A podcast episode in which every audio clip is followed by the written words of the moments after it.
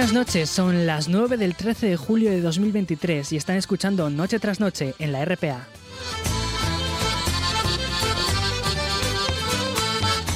Cada 13 de julio se celebra el Día Internacional del Trastorno por Déficit de Atención e Hiperactividad, donde se conmemora uno de los trastornos más comunes de la infancia, que afecta a nivel mundial a uno de cada 10 niños o jóvenes en edad escolar.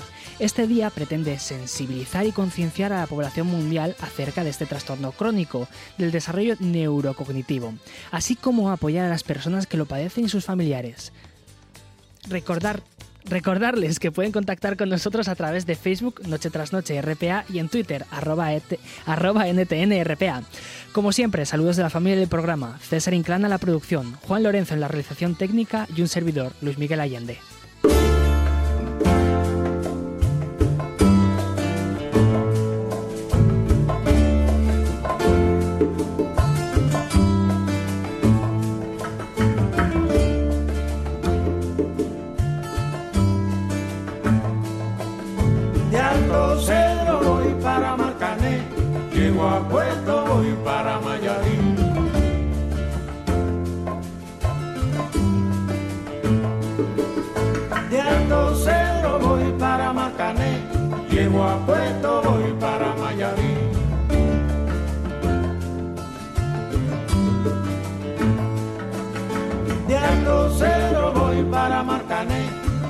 para voy para Mayarín.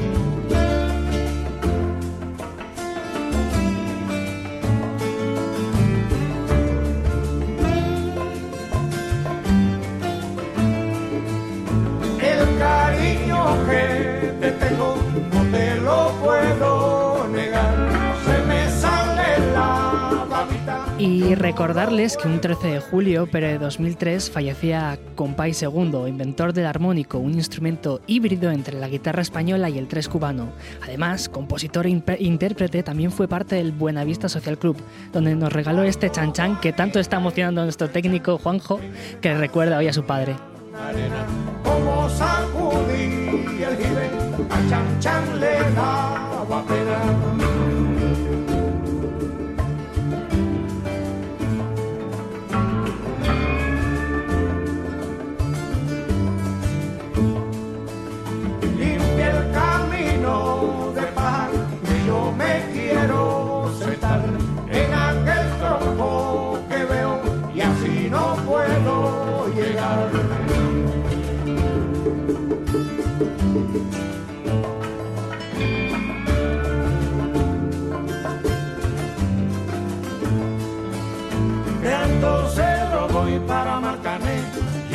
puesto voy para Miami.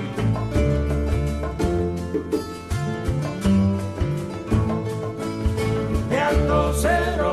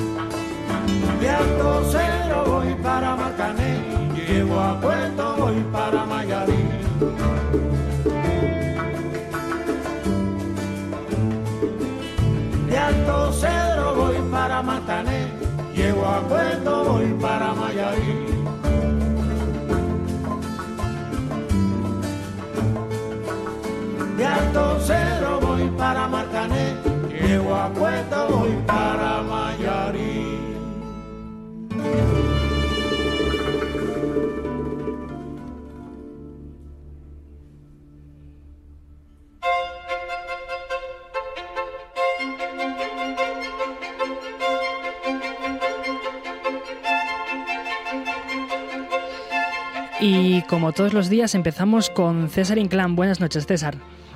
¿Qué tal, Luis? Buenas noches. ¿Cómo estás? Bien, ¿y vos? Muy bien. Cuéntanos, ¿cuál es esa noticia que no le ha interesado hoy a nadie en Asturias? La Corte Internacional de Justicia ha fallado este jueves a favor de Colombia en el marco del litigio que mantiene con Nicaragua y ha rechazado la propuesta de las autoridades nicaragüenses que solicitaban una extensión de la plataforma continental del país sobre territorio colombiano el gobierno de Nicaragua había reclamado ante esta Corte extender su plataforma continental en el Caribe y alegaba derechos sobre el lecho y el subsuelo marino más allá de las 200 millas náuticas establecidas por el derecho internacional. El mismo tribunal emitió un fallo en 2012 por el cual reconoció la soberanía colombiana sobre el archipiélago de San Andrés, Providencia y Santa Catalina, pero al mismo tiempo amplió la extensión de las aguas territoriales de Nicaragua hasta las 200 millas en todos los puntos de la frontera en el Caribe. Colombia se negó a acatar la sentencia e incluso denunció el Pacto de Bogotá, por el cual reconoce la jurisdicción de la Corte Internacional de Justicia y en respuesta Nicaragua volvió a demandar a su vecino por impedirle disfrutar de sus nuevos derechos en esas aguas y para extender su plataforma continental pues la verdad es que desconocía este conflicto eh, de intereses ¿no? sobre cierto territorio, pero me parece interesante y me parece que puede generar bastantes problemas, ¿no, César? Bueno, pues cuando vayas de vacaciones al Caribe, acuérdate de esta noticia, Luis. Dios te oiga que vaya yo de vacaciones al Caribe. César, muchísimas gracias. A ti, Luis.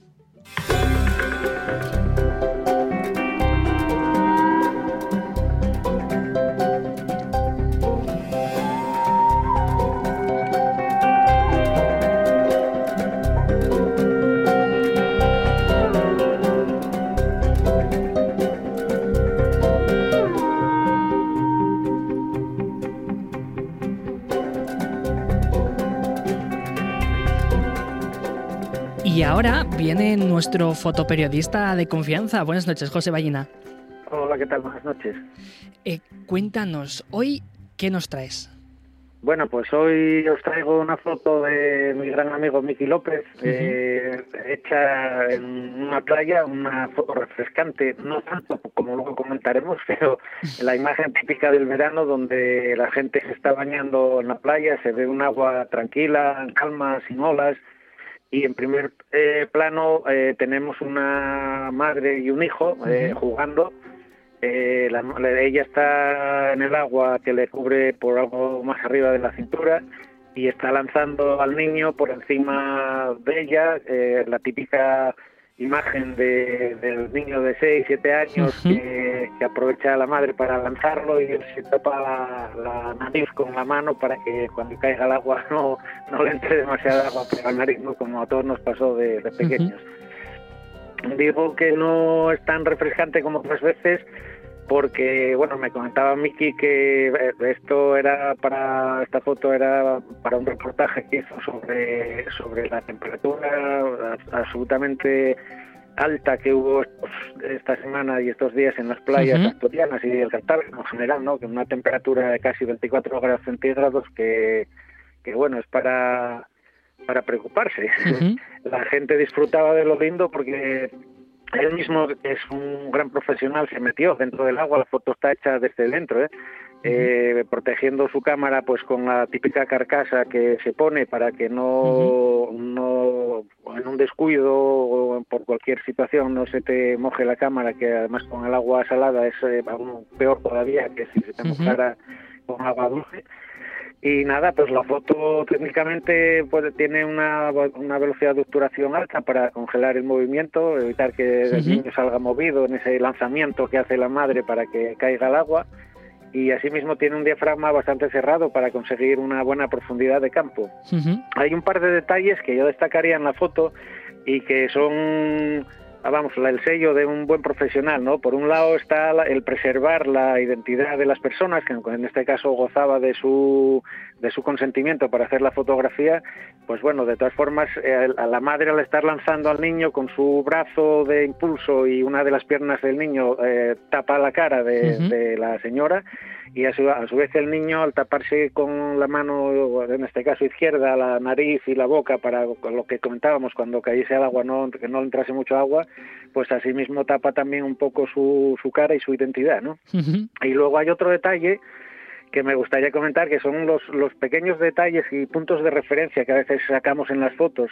Aquí, por ejemplo, pues Miki eh, quería reflejar el que era ser una playa asturiana y de hecho se puso eh, hacia, digamos, mirando, dándole la espalda al mar adentro y enfocó la cámara hacia la costa, con lo cual se ve la inequívoca iglesia de Luanco, con lo cual da un punto de referencia de dónde está hecha la foto.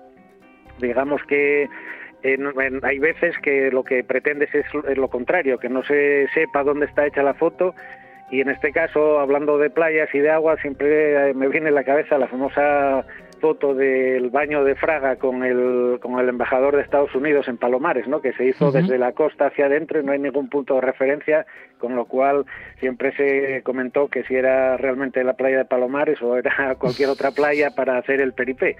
Entonces los puntos de referencia en las fotos son siempre muy importantes y, bueno, un profesional siempre se fija si quiere destacar de algún punto o por el contrario que no se vea. Pues José, darle las gracias a Miki por esta maravillosa foto, pero a ti todavía no te suelto, que te tenemos que desear muchísima suerte, porque a partir del lunes y dos semanas, ¿no? Vas a tomar en realizar la Transcantábrica. Cuéntanos un poquitín. Eh, sí, pues bueno, es un proyecto que rondaba mi mente desde, desde que era un chiquillo y por falta de tiempo, porque lleva muchos días en poder realizar este proyecto montañero, pues no lo podía llevar a cabo y ahora que dispongo del tiempo suficiente, pues sí, el lunes empezaré en el puerto del Pontón y haré una serie de jornadas eh, divididas en dos bloques, uno de 10 jornadas que iré desde el puerto del Pontón hasta Ubiña, eh, descansaré unos días y luego retomaré yendo desde Ubiña hasta el Miravalles, en, en Degaña, el límite de Degaña Ibias con Galicia, para recorrer pues eh, toda la cordillera cantábrica y bueno disfrutar de estos paisajes de montaña y, y bueno, todo lo que viene con ello, ¿no? Es, ya tengo un proyecto de muchos años atrás y bueno, espero que salga bien y que disfrute de lo lindo. Pues muchísima suerte, muchísimo ánimo y muchísima fuerza porque tiene pinta de ser precioso, seguro, pero una paliza Sí, bueno, pero es con calma, con tranquilidad. Voy a aprovechar para hacer muchas fotos también. Eh, es un tema que, vamos, eh, por esas alturas siempre pillas mares de nubes, siempre pillas, bueno, que es, es alucinante el tema fotográfico en la montaña y más en nuestra montaña cantábrica.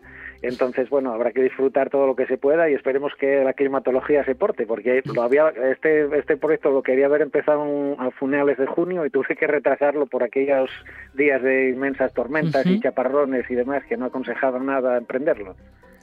Pues José, Muchísimas gracias por acompañarnos hoy y muchísima suerte en este pequeño paseo que te vas a dar.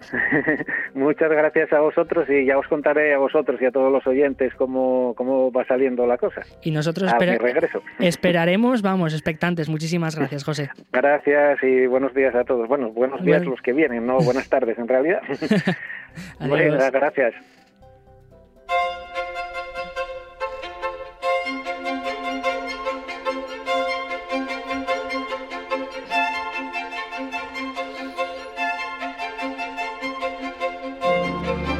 Y ahora contamos con la compañía de Javier Martínez de Urueta. Buenas noches, eh, uh, perdón, buenas noches, Urueta. Hola Luis, ¿qué tal? Buenas tardes. Pues eh, con ganas de escucharte, ¿qué tal te encuentras? Mejor, mejor, mejor, bien, bien, estoy bien, recuperado totalmente. Pues, pues si estás recuperado totalmente, te empiezo a cañón. Eh, cuéntanos, ¿cómo ha ido el día de hoy? Pues mira, la verdad que hoy, después del día de ayer que tuvimos, digamos, algo de lluvia en Asturias, y bueno, vuelta al sol, prácticamente casi todo Asturias, algunas nubes más, sobre todo en zonas del oriente, y también calor, eh, que hemos tenido hoy bastante calor, muchos puntos de Asturias pasando de los 25 grados, y sobre todo en Tineo, pues la máxima más alta de toda Asturias, 28 grados y medio, que no es poco, y también pues a primeras horas, también temperaturas sobre todo bastante agradables, mínimas agradables en zonas de costa, por ejemplo, en zonas de Gijón nos hemos despertado con 17 grados y bueno, como te digo, un jueves en líneas generales pues bastante agradable y con el sol como protagonista y también el calor en Asturias. ¿Y nos puedes adelantar algo de mañana? Pues mira, mañana también el calor aún más va a ser el protagonista de cara a mañana. Va a ser un viernes de mucho calor en todo Asturias. Eh, Javier. Que estemos por encima de los 30 grados, ¿sí? No, que se te ha cortado, por favor, ¿puedes repetir esta última parte? Ah, perdón, perdón. Nada. Sí, sí, sí, que digo que será un viernes, será un viernes de mucho calor, en muchos puntos de Asturias de cara a mañana estaremos rondando los 30 grados, así que tendremos que tener ojo y luego el tiempo más o menos muy estable, sobre todo durante la mañana, sol despejado completamente y ya de cara a la tarde, pues poco a poco las nubes irán entrando en Asturias y sí que se prevé, sobre todo la noche del viernes al sábado, que caigan algunas de Asturias, pero bueno, un viernes, como decimos, en líneas generales de sol y mucho calor en Asturias también, Luis. Y ya antes de dejarte libre, ¿nos puedes adelantar algo del fin de semana?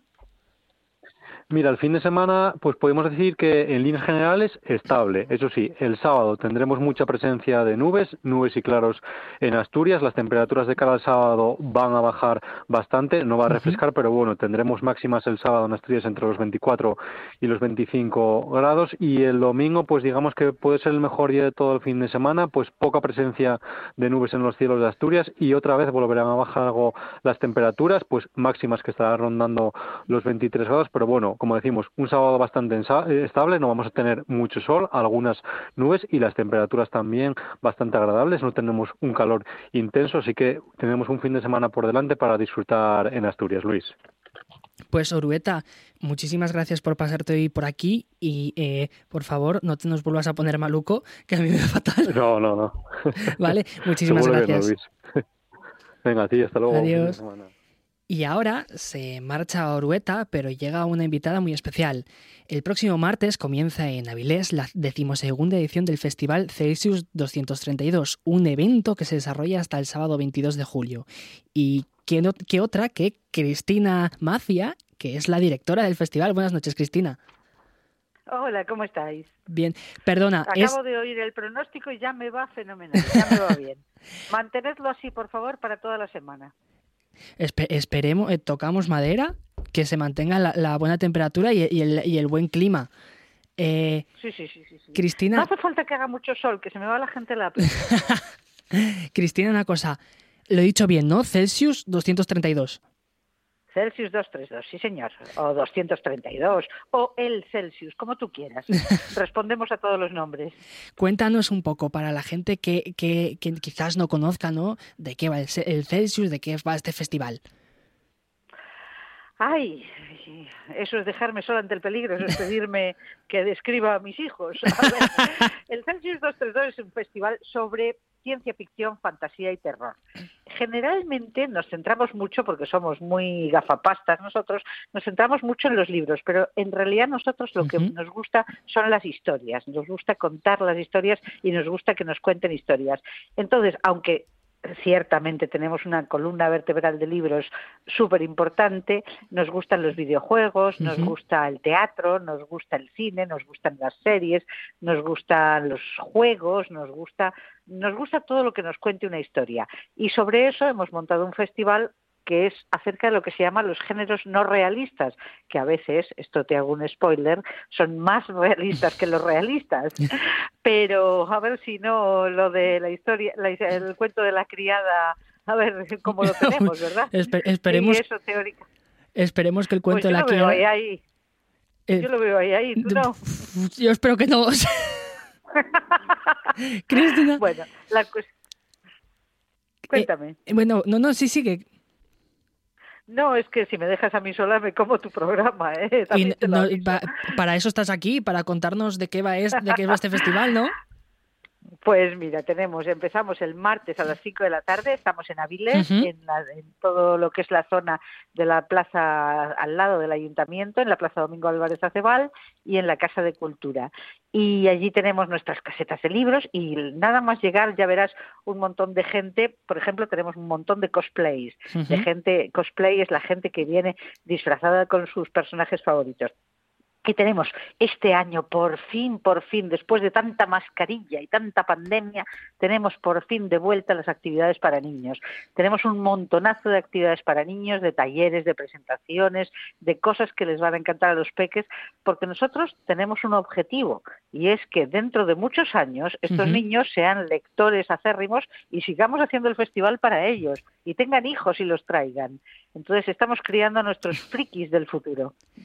Y cuéntanos, eh, Celsius no siempre se estructura en torno a una serie de secciones, que es lo que nos has comentado, pero también tiene premios, ¿no? Bueno, sí, claro.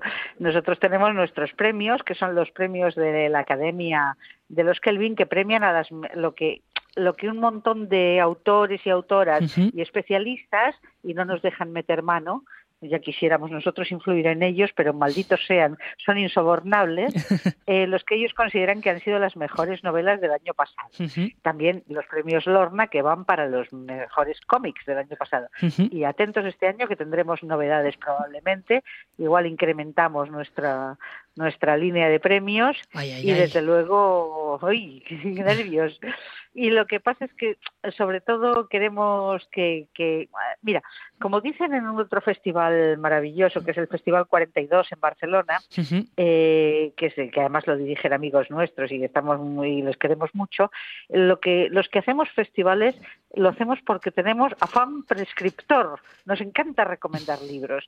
Somos de aquellos que se acaban de terminar un libro y necesitan urgentemente decirle al mundo, pero leedlo que me muero por, comentarlo con alguien. Pues entonces lo que tenemos son un montón de charlas en las que te vamos a decir, pero léete este libro, léetelo, corre, que quiero comentarlo contigo. Y eso es lo que nos, eso es lo que hacen nuestros premios y eso es lo que hacemos con nuestras charlas. Que Ah, nos has contado ¿no? que habrá exhibiciones, las clases, estos talleres para los más peques, pero también talleres y, conferencias sobre esgrima antigua. Oh, sí, sí, claro. Todos los años tenemos a la Asociación de Esgrima Antigua eh, de, Asturias que son absolutamente magníficos. Tienen talleres, de, primero exhibiciones y luego talleres en los que tú puedes ponerte manos a la obra y aprender técnicas de esgrima y, técnicas de combate. Eh, no vamos a dejar que os hagáis daño, pero es absolutamente imprescindible probarlo al menos una vez en la vida. Que... Lo tenemos en el parque de en el parque de la Ferrara y están hay dos o tres veces al día, o sea que no hay excusa para no, no dejarse caer por allí como tampoco hay excusa para otro festival, creo que es Off Celsius. El Off Celsius. El Off Celsius que es una cosa que nos pasó, porque claro, al Celsius viene tantísima gente y tan maravillosa que, que, les quedamos casi pequeños. Entonces dicen, pero yo quiero organizar también una cosa aquí. Y entonces podemos hacer dos cosas. Podemos decir, no, aquí nosotros lo organizamos todo. O podemos decir, bienvenidos, cuantos más mejor y más divertido. Entonces lo que hay un montón de gente que organiza actividades por su cuenta y nosotros estamos encantados de que circulen en paralelo con nosotros y les damos, eh, tenemos una sección en nuestra web que se llama así, Off Celsius, como el Off Broadway, y, ahí las ponemos todas las que nos cuentan que van a hacer, las ponemos. Cristina, por favor, ¿nos puedes recordar dónde y cuándo pueden eh, acudir al Celsius? Pues empezando el martes que viene a las 5 de la tarde, abrimos, levantamos la cortina y empezamos allí en Avilés, en, al lado de la Plaza Ayuntamiento, al ladito, en la Plaza Domingo Álvarez Acebal y en la Casa de la Cultura, y tenemos nuestra, mm, nuestra web que es eh, celsius232.es, donde tienen el programa súper completo, te lo puedes bajar al móvil, te lo puedes mirar, puedes elegir qué actividades, puedes luego cambiar de opinión porque todos lo hacemos e ir a otras. Y, eh, eh, dura hasta el sábado, hasta el sábado a las 6 de la mañana del domingo, cuando tenemos el, el maravilloso eh, cine de Jesús Palacios y con las locuras que se le hayan ocurrido este año. Y tenemos sesiones a las doce y media de la noche y a las once de la mañana. tenemos para todos. Tenemos, no hay nadie que no vaya a encontrar algo que quiera. Cristina, pues muchísimas gracias por traernos eh, esta maravilla, esta fantasía, ¿no? Esta, esta cantidad de historias increíbles a la tierrina. Muy bien, estamos encantados de estar en la tierrina, que es donde se vive bien. Muchas gracias. Mira el mapa de España y las temperaturas. Hombre, hombre, que nos la, nos ha traído aquí Arueta. Aquí, como aquí nos está, como aquí nos está en ninguna parte. Muchísimas gracias, Cristina. Gracias a vosotros, un placer. Nos vemos.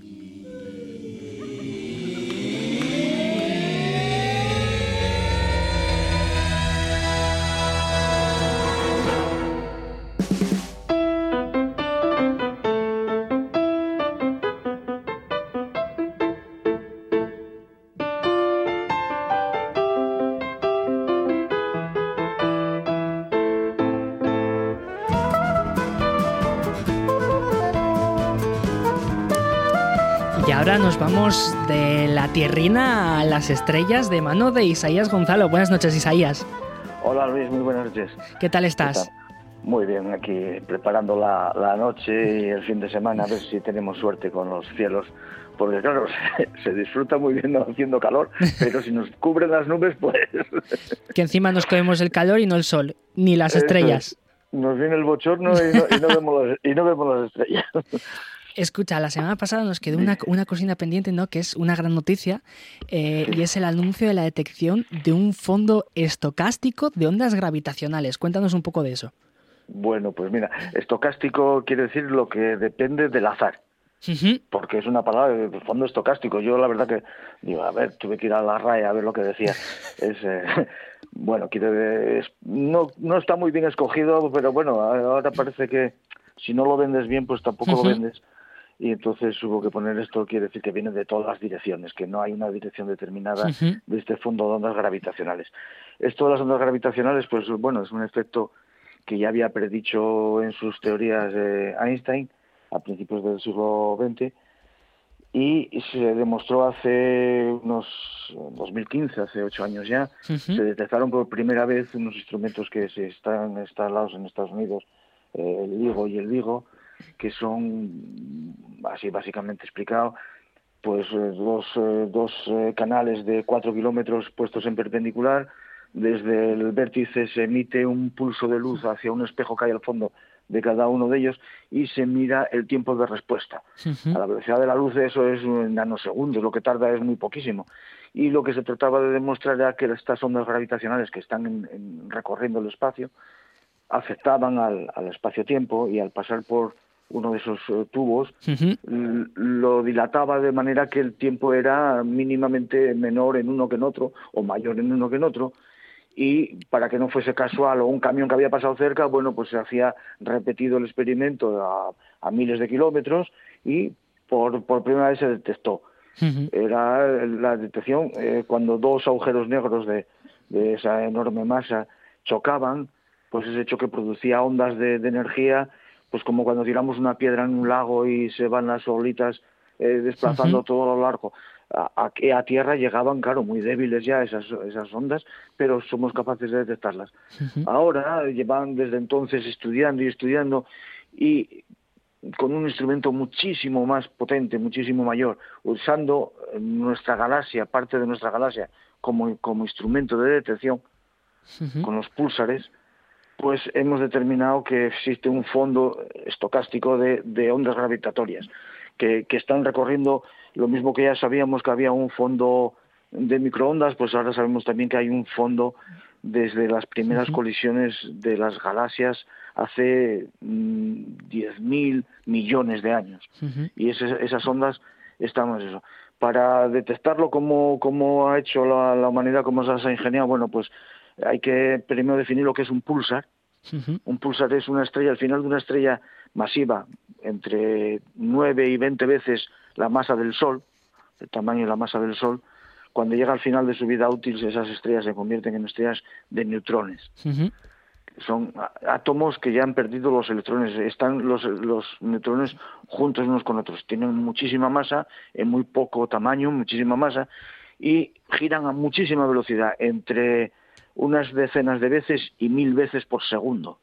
Uh -huh. Eso hace que genera unas, unas partículas eh, cargadas energéticamente que corren hacia los polos de, de, la estrella y de una manera constante emite unos, unos flashes de, de esas partículas por los dos polos. Si eh, esas estrellas, eh, esa estrella está apuntando hacia nosotros, pues veríamos como un faro una noche es, uh -huh. esa emisión y esa emisión tiene una regularidad que no hay no hay reloj atómico que iguale esa precisión. Uh -huh.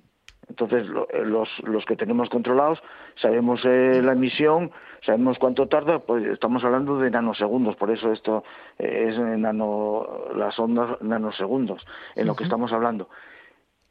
Hemos estado controlando durante estos últimos 10 años eh, más de 68 púlsares diferentes, estrellas de estas diferentes, y se ha visto de que eh, por momentos se, se perturba esa, eh, esa llegada. Es como si el espacio fuese liso, entonces la velocidad en la que llega la luz es lisa, pero si pasa la onda se arruga y entonces tarda un poquito más, porque tiene que subir y bajar la cresta de la arruga, la luz que nos llega. Eso hace que lo captemos y se haya descubierto este este fondo estocástico de ondas gravitatorias que es lo que está, bueno, pues va a revolucionar la física. Esto hay que estudiar muchísimo todavía desde todo. Bueno, ya sabemos que ahora la explicación de todo es la, la materia oscura o la energía oscura. Pues vamos a añadir este, este fondo en las mediciones y, y demás. Esto va a ser, bueno, va a traer mucho, mucho, mucho que hablar durante los próximos los próximos lustros. Isaías, esto es lo que he entendido. Igual, corrígeme por si lo he dicho mal, por si lo he entendido mal. Entonces, este fondo eh, estocástico de ondas gravitacionales es, por así decirlo, el eco que han hecho las primeras galaxias al, estrellarse entre sí al, al comienzo de, la creación del universo y lo hemos podido mm. detectar gracias a estos pulsares que serían ¿no? los últimos estertores de, estrellas que están ya eh, muriendo, ¿no? que están acabando su ciclo vital, que actúan, por así decirlo, como compases. Entonces, mediante los pulsos eh, continuados de estos pulsares, valga la redundancia, ha habido eh, anomalías que han permitido detectar estos fondos estocásticos, ¿no? Eso es me, he podido explicar bien porque tú lo has entendido perfectamente. Pues te, has, te has explicado de 10, Isaías. Muchas gracias. Muchas gracias porque, bueno, esto es muy complicado y, se, se, aparta además bastante de, mi conocimiento, que no llego yo todavía hasta el final de todo esto, pero bueno, el, tema está que es importante el descubrimiento, eh, ha sido noticia hace un par de semanas, eh, todo esto y ahora, bueno, pues se calmará y empezarán los, los papers a, a funcionar y, veremos a ver en eh, qué acaba todo, todo este tema. Es, es, interesante. Pues... Es muy interesante y muy importante que conozcamos, conozcamos esto y que, eh, sobre todo, que seamos capaces de, de, medir ya es tremendo, porque estamos hablando de un segundo dividido entre 10 a la 13, 10 a la 15. O sea, eh, un, uno partido de 15 ceros, de uno con 15 ceros, de segundo, de segundo. Es, yo esas cosas eh, empiezas y, y dices, ¿qué vas? Me entran sudores fríos y no lo, y no lo consigo visualizar. Es tremendo, es tremendo el, el que hemos llegado a, a, esa, a, esa, ese tema. Bueno, quería contarte Sí. Un, par de cocinas. Bueno, mañana vamos a hacer, mañana es viernes 14, empezamos con la fiesta del cielo. Los tres viernes estos de este, siguientes de este mes los vamos a dedicar a la fiesta del cielo. Eh, ha ofertado el ayuntamiento 120 plazas y están agotadas. Eh, Qué maravilla, entonces. Sí, sí, sí, la verdad que eh, no esperábamos menos, pero sí que sí que es bueno que, que la gente se interese y que que haga manifestación de que, de que le interesa y a ver si tenemos suerte y podemos disfrutar esos dos grupos de, de 20 personas cada día y allí estaremos dándolo todo. Eso, eso. Y luego, una cocina muy, es curiosa, no es eh, un hallazgo científico ni nada de esto, pero es muy importante, eh, sobre todo porque despeja alguna telaraña. Hoy, que parece que además va a estar despejado, por lo menos eso espero, la Estación Espacial Internacional, que es la mayor obra de ingeniería humana, el mayor artefacto que hemos hecho los, humanos como ingeniería es la Estación Espacial que está orbitándonos a la Tierra a una altura de unos 400 kilómetros de altura y pasa unas 15 veces al día por eso, da unas vueltas, 15 vueltas al día a la Tierra, 15 órbitas completas. Y hoy pasará a las 23.08, también se puede poner el reloj por ella, a las 23.08 empezará por el horizonte suroeste y pasará por encima de nuestras cabezas hacia el noreste. ¿eh? Cruzará en, dirección, digamos, si miramos hacia, hacia Lisboa. hacia Lisboa, sí, para donde está Lisboa. Y, vendrá desde Lisboa y pasará por encima de nuestras cabezas hacia París. Esa será la, trayectoria que siga. Y es un punto muy brillante en el cielo. Además, hoy es, al pasar tan alta para nosotros, va a brillar mucho. Va a brillar más que Venus, que Venus es lo que vemos brillar ahora en la tarde. Pues va a brillar más que Venus moviéndose por el cielo. El que no lo sepa dirá, ¿qué es eso? Habrá quien diga, no, es un avión, pero si se fija verá que va mucho más alto que cualquier avión y mucho más rápido, porque está circulando a unos 29.000 kilómetros por hora. O sea, y la ventana de tiempo empieza a las... A las 23.08 hasta las 23.14, ¿eh? unos 6 minutos. 23.09, vamos, espera que te lo digo fijo por, para no engañar a nadie. a, a, las 23.08 ya estará a 10 grados de altura en el horizonte suroeste en el, punto de la brújula 234. Pues ya sabéis. Y, y alcanza la altura máxima a las 23.11, que es cuando estará encima de nuestras cabezas, y acaba de verse a las 23.14. O sea, tenemos un paso de eh, seis minutos muy, muy, muy brillante y muy bonito de ver. Animo a todo el mundo y pensar un poquito en que es un ingenio humano y que ahí dentro pues hay cinco, cinco personas humanas. Pues mira. Están haciendo ahí experimentos, están diseñando eh, medicinas, eh, artefactos, eh, de todo se está estudiando ahí, que tenemos los GPS, tenemos los teléfonos móviles, tenemos un montón de cosas gracias a que ellos están ahí investigando. Entonces eso, pues bueno, echar la vista arriba, acordaos 2308 al cielo. Pues muchísimas gracias Isaías por, por, por traernos este pedacito del espacio aquí en la tierrina. Bueno, a ti por escucharme. Muchas gracias. Nos vemos. Chao. Nos vemos. Buenas noches.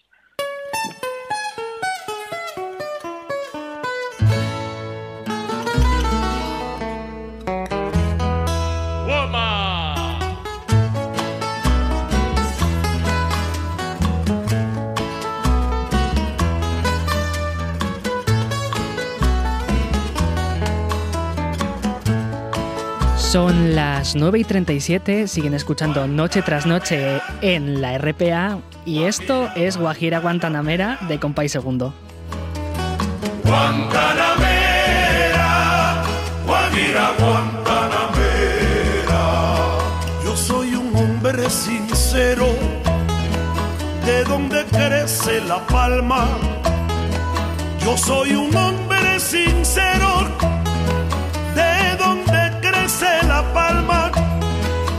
antes de morir yo quiero echar mis versos del alma y antes de morir yo quiero echar mis versos del alma. Guantanamera, Guajira, Guantanamera,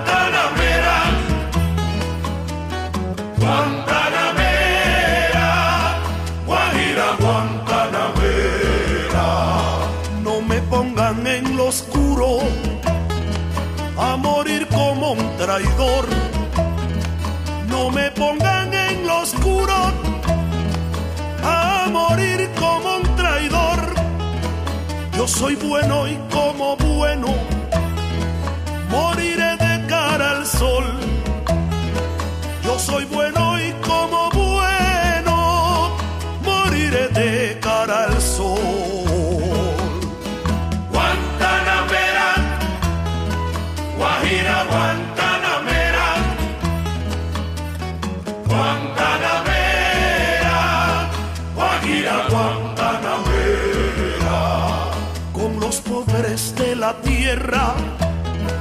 quiero yo mi suerte echar.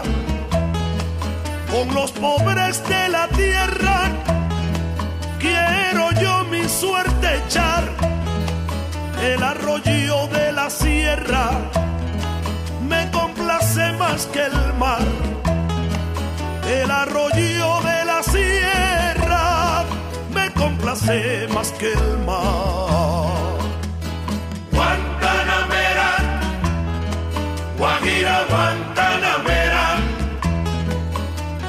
Guantanamera, Guajira Guantanamera. Tiene el leopardo un abrigo en su monte seco y pardo. Tiene el leopardo un abrigo en su monte seco y pardo. Yo tengo más que el leopardo porque tengo un buen amigo. Guantanamera, Guajira, Guantanamera,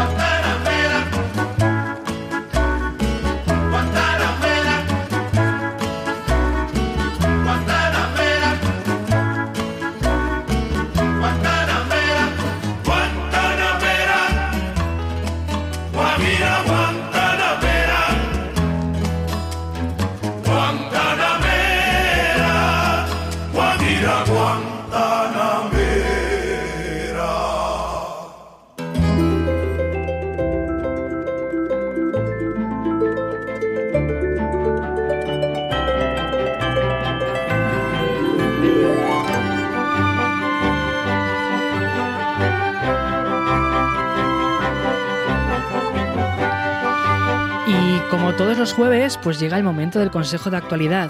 Hoy contamos con la compañía de Luis Laría. Buenas noches, Luis. Muy buenas noches. ¿Qué tal? Pues muy bien y un placer estar con vosotros. ¿Qué tal, qué tal te está tratando esta semana?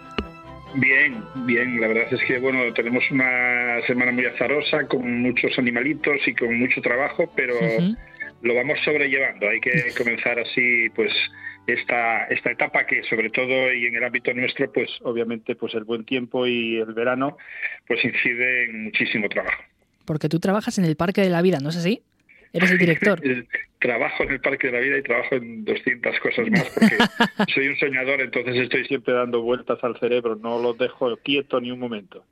Pues Luis, hoy tenemos la compañía también de Cristina Esteban. Buenas noches, Cristina. Muy buenas noches a los dos Luises, que hoy, hoy sois mayoría. Cristina, un placer volver a Lo mismo estar digo, contigo también. hacía mucho que no hablaba con, con Luis Laria, mucho, mucho, verdad, mucho tiempo. Sí, es verdad, pero bueno, un placer, una, una Claro tarde-noche sí. de verano como la que tenemos hoy maravillosa, ¿eh? poder charlar un rato y aprender cosas. Yo siempre aprendo cosas de, de, de esta, de esta gente maravillosa que tienes en la tertulia, menos, menos de mí, ¿no? Pero los de los demás yo aprendo muchas cosas siempre, me gusta mucho. Es un aula aquí. fantástico, sí. Cuéntanos, Cristina, tu semana, ¿qué, ta- qué tal va? Pues mira, mi semana yo me he sentido muy privilegiada de vivir en Asturias porque el martes estuve en Madrid y pensé morir.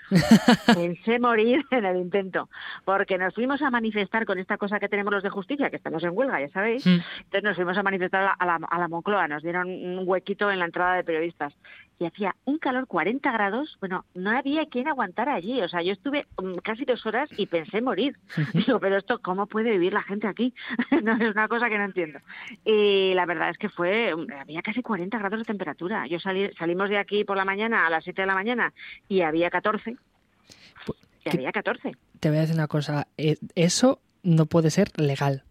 Tanto calor, no puede ser legal.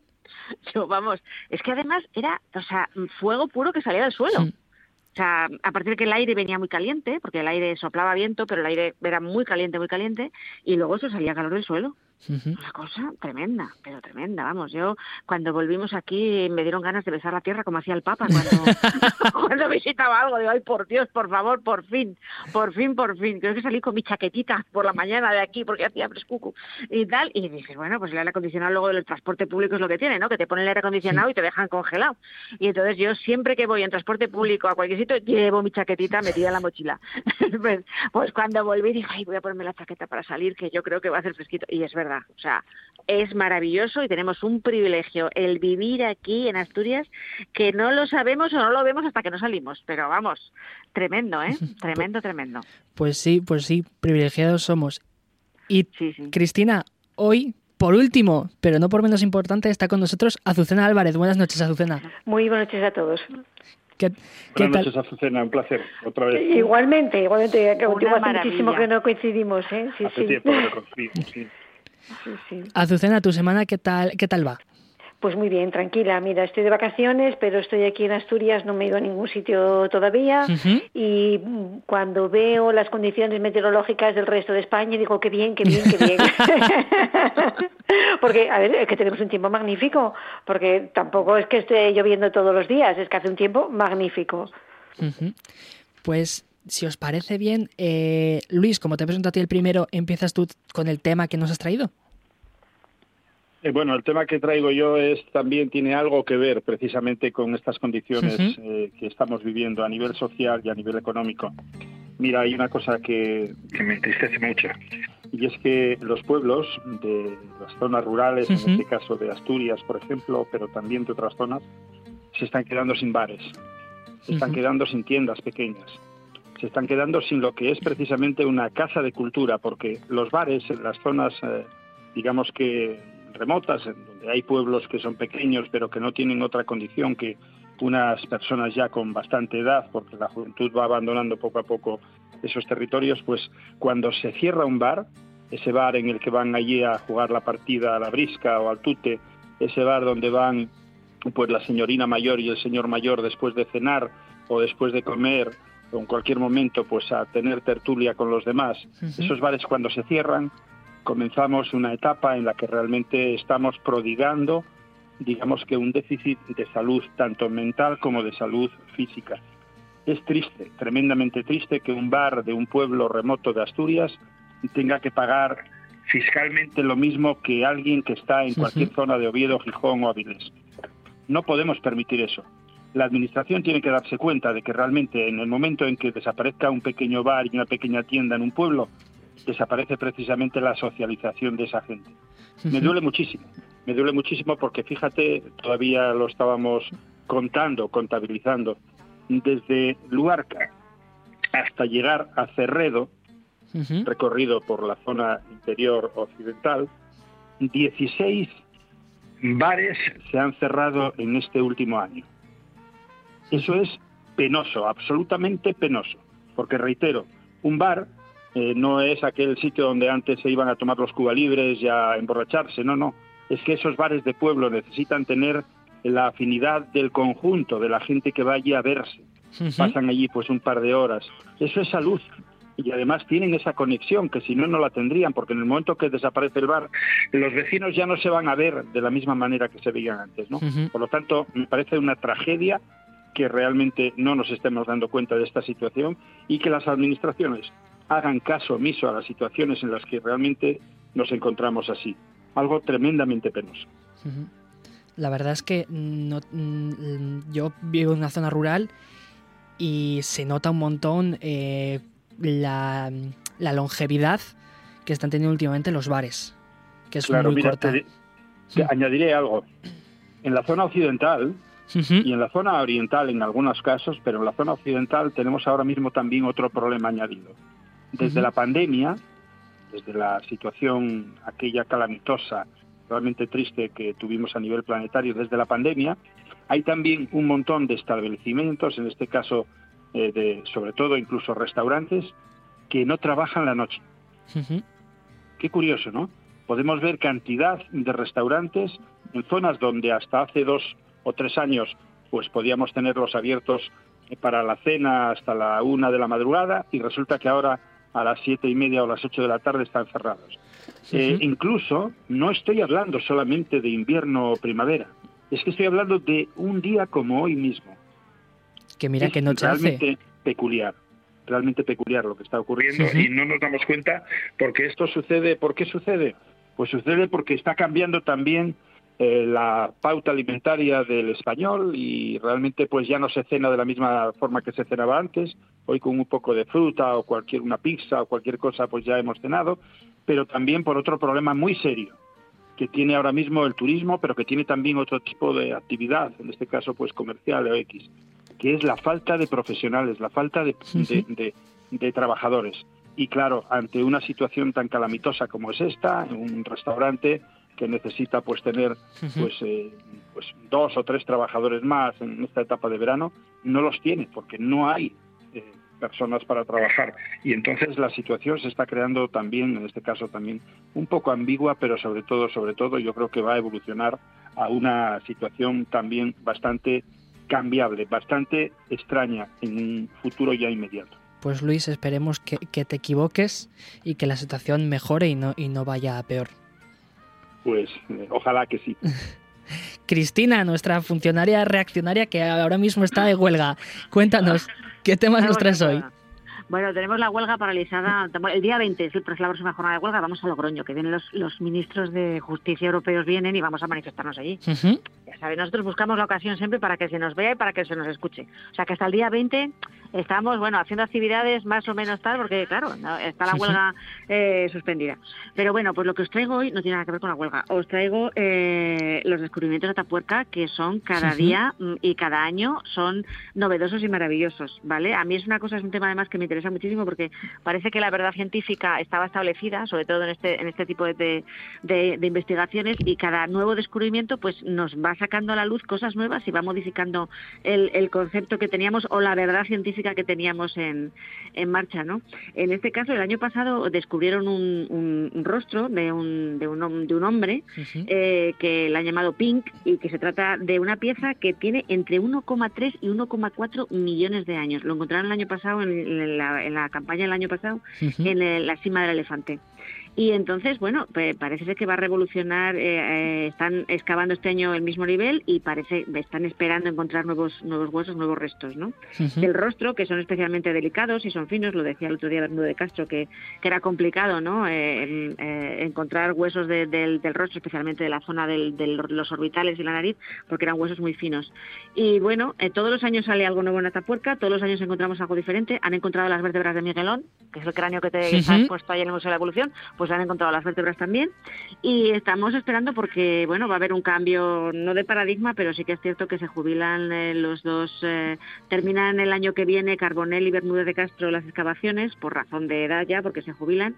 Y bueno, eh, seguramente este año encontremos otra cosa nueva. Han aparecido suelos preparados para habitar también en otro nivel diferente. Entonces, todos los años a mí me resulta muy interesante porque son nuevos descubrimientos, hay que reformular otra vez muchas cosas en función de lo que de lo que se encuentra, ¿no? Y me parece súper interesante. Mm, todos los años tener la oportunidad esa de cada vez que llega la campaña de excavaciones eh, poder. Ellos están confiando. El otro día leí un artículo en el que eh, confiaban en que poder ser eh, portada de la revista Nature esta primavera con el artículo sobre sobre este nuevo cráneo que han encontrado en, en Atapuerca. Pues qué maravilla. Cristina, si me lo permites, mira, lo tenemos en el Parque de la Vida.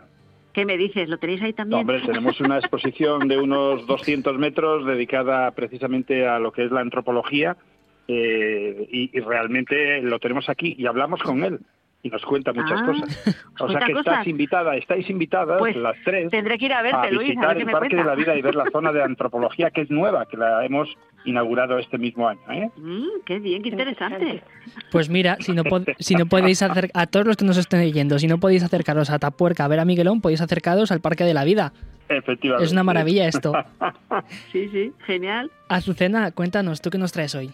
Bueno, yo quería hablar sobre las amenazas que estoy percibiendo últimamente hacia las libertades públicas. Eh, las libertades públicas son una de las claves de bóveda de la democracia y por efecto creo que de un descontento legítimo de los ciudadanos aprovechado por algunas formaciones políticas resulta que se están empezando a ver amenazadas como no ha ocurrido seguramente en nuestra historia de, la democracia desde el año 78, porque de un sitio y de otro estamos viendo cómo se amenaza la libertad de información, tenemos en la Constitución información activa y pasiva, eh, tú como periodista supongo que te sientes muy eh, bueno aludido por esta cuestión, pero es que también está la libertad de expresión que tiene dos vertientes fundamentales, la libertad de expresar y difundir el pensamiento y la de producción y creación literaria y artística. Últimamente, parece que hay una fijación con el teatro y cada vez hay más cancelaciones de obras de teatro eh, por un sitio y por otro. Hace un año eh, todos estamos bastante sorprendidos por la cancelación de una obra en Madrid por, en, los teatros del canal, de un dramaturgo que se llama Paco Becerra, una obra sobre Santa, Santa Teresa, una versión personal eh, de una Santa Teresa actual y que fue cancelada por razones ideológicas. Más recientemente el Orlando de Virginia Woolf y, y estamos cada vez más expuestos a este tipo de cancelaciones de, tipo ideológico. Es decir, que ahora estamos volviendo a una época de censura y es algo muy serio porque mm, parece que nos quieren tratar como si fuéramos menores de edad. El ciudadano tiene que decidir si quiere ver esa obra o quiere ver la otra. A lo mejor a mí esa obra de, de, Paco Becerra, pues no, me hubiera traído, pues no voy. Es decir, que y, a quien no le gusta, pues que no vaya. ¿eh? Pero que traten al ciudadano como menor de edad me parece muy grave, porque en realidad nos están quitando las libertades, pues eso que son la base de nuestra democracia. Y es algo a lo que deberíamos de tener un apego enorme. ¿eh?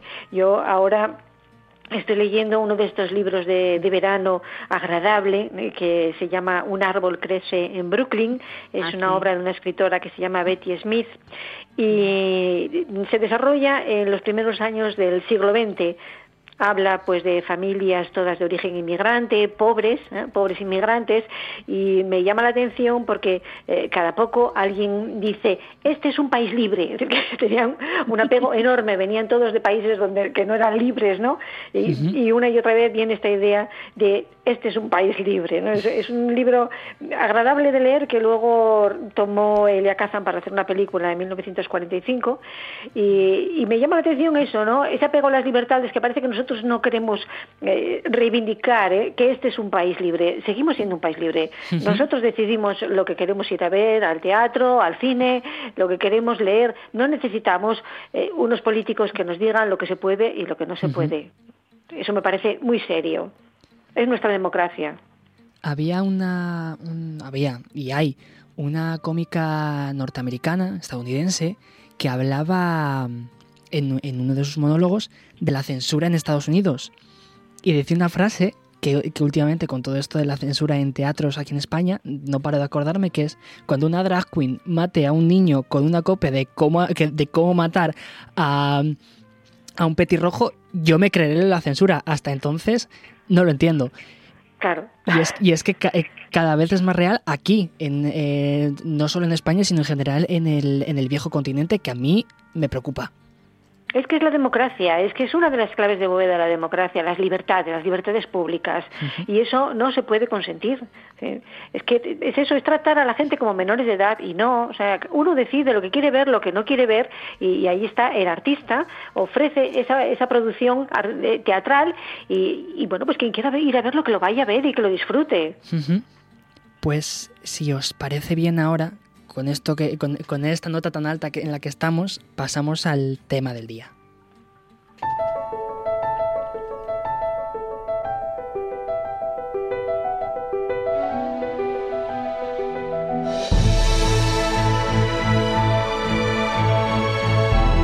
Esto es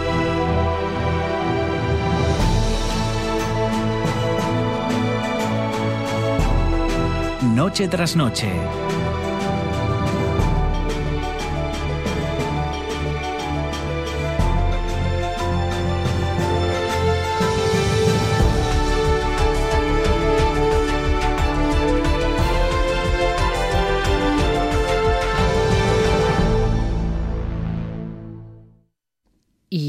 Empezamos porque la Nueva España se hacía eco de lo siguiente. El voto por correo bate récords en Asturias y amenaza con colapsar algunas oficinas postales. Las solicitudes en la región casi duplican ya las del 28M y la carga de trabajo es tal que se está desbordando. Sobre todo en las zonas de, gran, de gran cogida turística. Eh, si os parece bien, empezamos por Luis. Luis, ¿tú cómo ves esto? ¿Positivo, negativo? Eh, bueno, lo veo negativo a priori por una razón.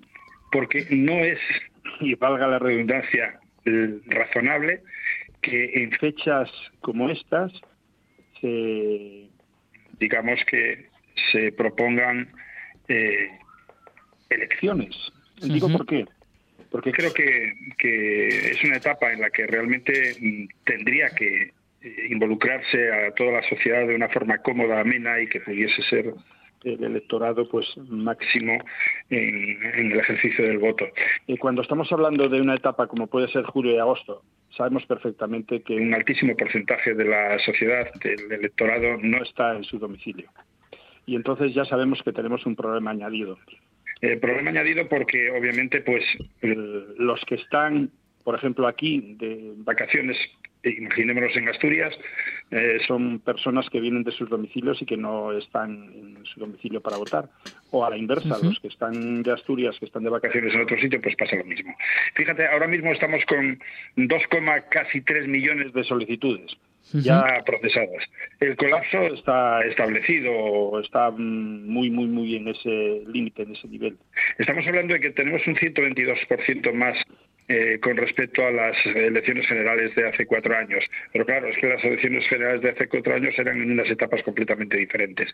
Eh, imaginémonos, imaginémonos que eh, realmente ante esta situación, pues eh, la presión que tienen precisamente los trabajadores en el ámbito de lo que sería el caso de correos, pues es realmente inasumible.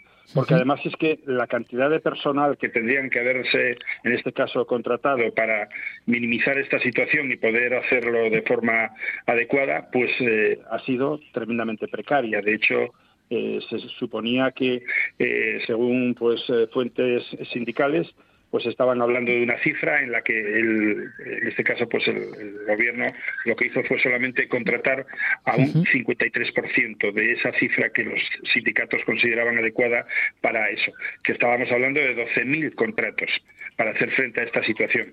Bueno, pues entonces eh, el colapso es lógico que lo podamos tener. en segundo lugar, yo creo que precisamente eh, la situación es una situación crítica por muchísimas razones y obviamente pues eh, creo que mm, es tremendamente nefasto que el voto por correo se esté estableciendo de la forma que se está haciendo, porque mm, las garantías, posiblemente haya garantías para que realmente el voto eh, sea el adecuado y no haya ninguna picaresca o no haya, que ya las hubo, por ejemplo, estamos hablando de Melilla, etcétera, y otras zonas. Y el, mm, la compra del voto por correo sabemos que es tremendamente fácil. Lo difícil es llegar a dar con esa situación. Por lo tanto, la picaresca eh, la situación de comprar el voto, de muchas otras circunstancias, está a la orden del día. Y ante una situación tan sumamente ahora mismo, pues así estresada, pues es más razonable que exista.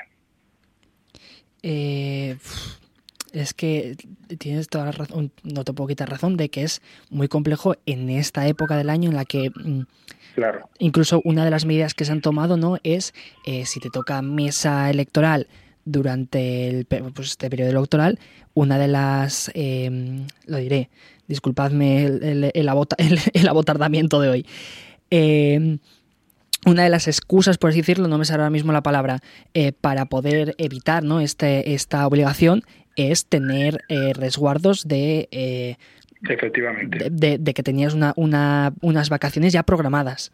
Efectivamente. Y pagadas, y pagadas te piden te pides que tengas algún justificante, ¿no? De que tengas algún vuelo contratado, hoteles o te piden un justificante, mm, vamos, tú tienes que presentar cuando te toca, tienes que presentar la, excusa ante la Junta Electoral y la Junta Electoral te pide un justificante de algo. O sea, no es que tú que digas que te vas de vacaciones, no, es que tú justifiques que efectivamente tienes unas vacaciones programadas o que has cogido las vacaciones por motivos de conciliación también, ¿no? O sea, pues si es una pareja y dice, oye, pues nos solapamos y uno con otro y así cubrimos un mes y medio de vacaciones de los niños y tal.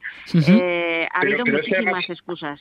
Además es caótico porque, fijaros, la LOREC, que es la Ley General Orgánica del Régimen Electoral, lo que eh, precisa y necesita y da como necesario e imprescindible es la certificación censal, que hay que pedirla precisamente en correos personalmente por el actor, por la persona que en un momento determinado tiene que hacer el voto.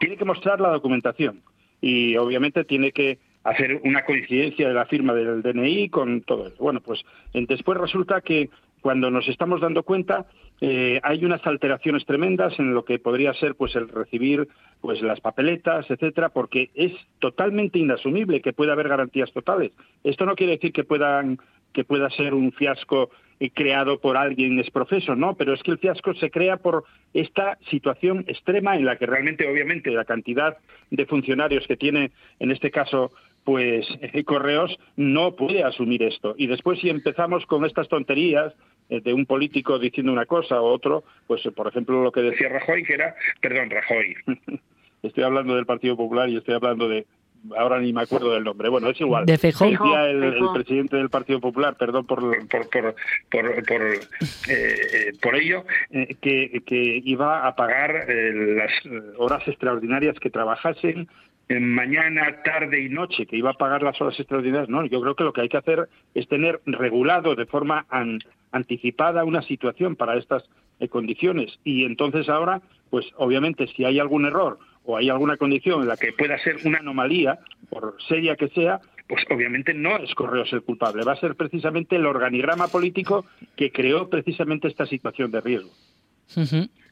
Eh, Cristina, tú que, que ahora se un poco, cuéntanos, ¿tú cómo ves esta pues, situación? Eh, hoy es el último día, era el último día para pedir el voto por correo, ¿vale? Eh, se estima que hay 2.400.000 solicitudes realizadas. Eso, como explicaba Luis, supone que tú realizas tu petición en correos, te emiten un certificado censal y te remiten a tu casa el certificado censal junto con las papeletas de todos los partidos políticos para que tú escojas y emitas tu voto. O sea, tienes que volver a correos otra vez a emitir tu voto. Eh, hay coincidido, los sindicatos pedían, pedíamos eh, una, una contratación de 19.400 personas. ¿Por qué? Porque hay bajas, porque hay vacaciones, porque hay refuerzos ya anteriores pendientes de ejecutar. Y luego porque se ha activado en muchas localidades o en muchas zonas de España el protocolo por eh, temperaturas extremas, ¿no? Porque ha subido la temperatura de una manera, hay un protocolo en correos para el reparto, para tal, bueno, cuando en ciertas localidades o ciertas zonas de España que el calor aprieta mucho y entonces hay un protocolo determinadas horas para poder trabajar y demás. Entonces, todo eso sumado, claro, a la convocatoria electoral en estas fechas, en las que, bueno, un porcentaje alto de los españoles están de vacaciones, pues ha creado el, caos perfecto. O sea, hay muchas oficinas de correos aquí en Oviedo, eh, ya hay las oficinas de correos están anunciando que abren el sábado. Eh, porque, claro, no pueden atender eh, tantas solicitudes. Hay cola permanentemente en correos mm, para petición de voto desde que se anunciaron las elecciones. Tú vas a la oficina de correos, que yo voy mucho a la de la, bueno, la que está en la jirafa en el centro, eh, y, hay una cola específica, hay dos colas a veces específicas de petición de voto por correo.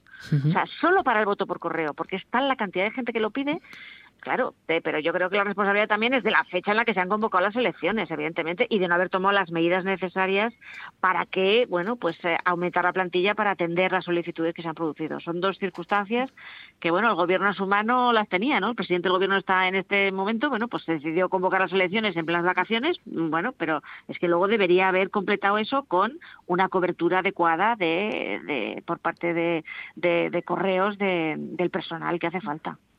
Azucena, ¿tú esta, este panorama cómo lo ves? Pues eh, igual que ellos, eh, a ver, en la base está esta convocatoria tan precipitada de, de, las elecciones que considero que es un error eh, por diferentes razones. Una de ellas es esto, porque hoy mm, es el último día para solicitar el, voto por correo, de manera que hoy se va a conocer la magnitud del reto para los empleados de correos y es un tema muy serio. Si sale mal, va a ser un escándalo político de primer orden, es que el riesgo es bastante grande.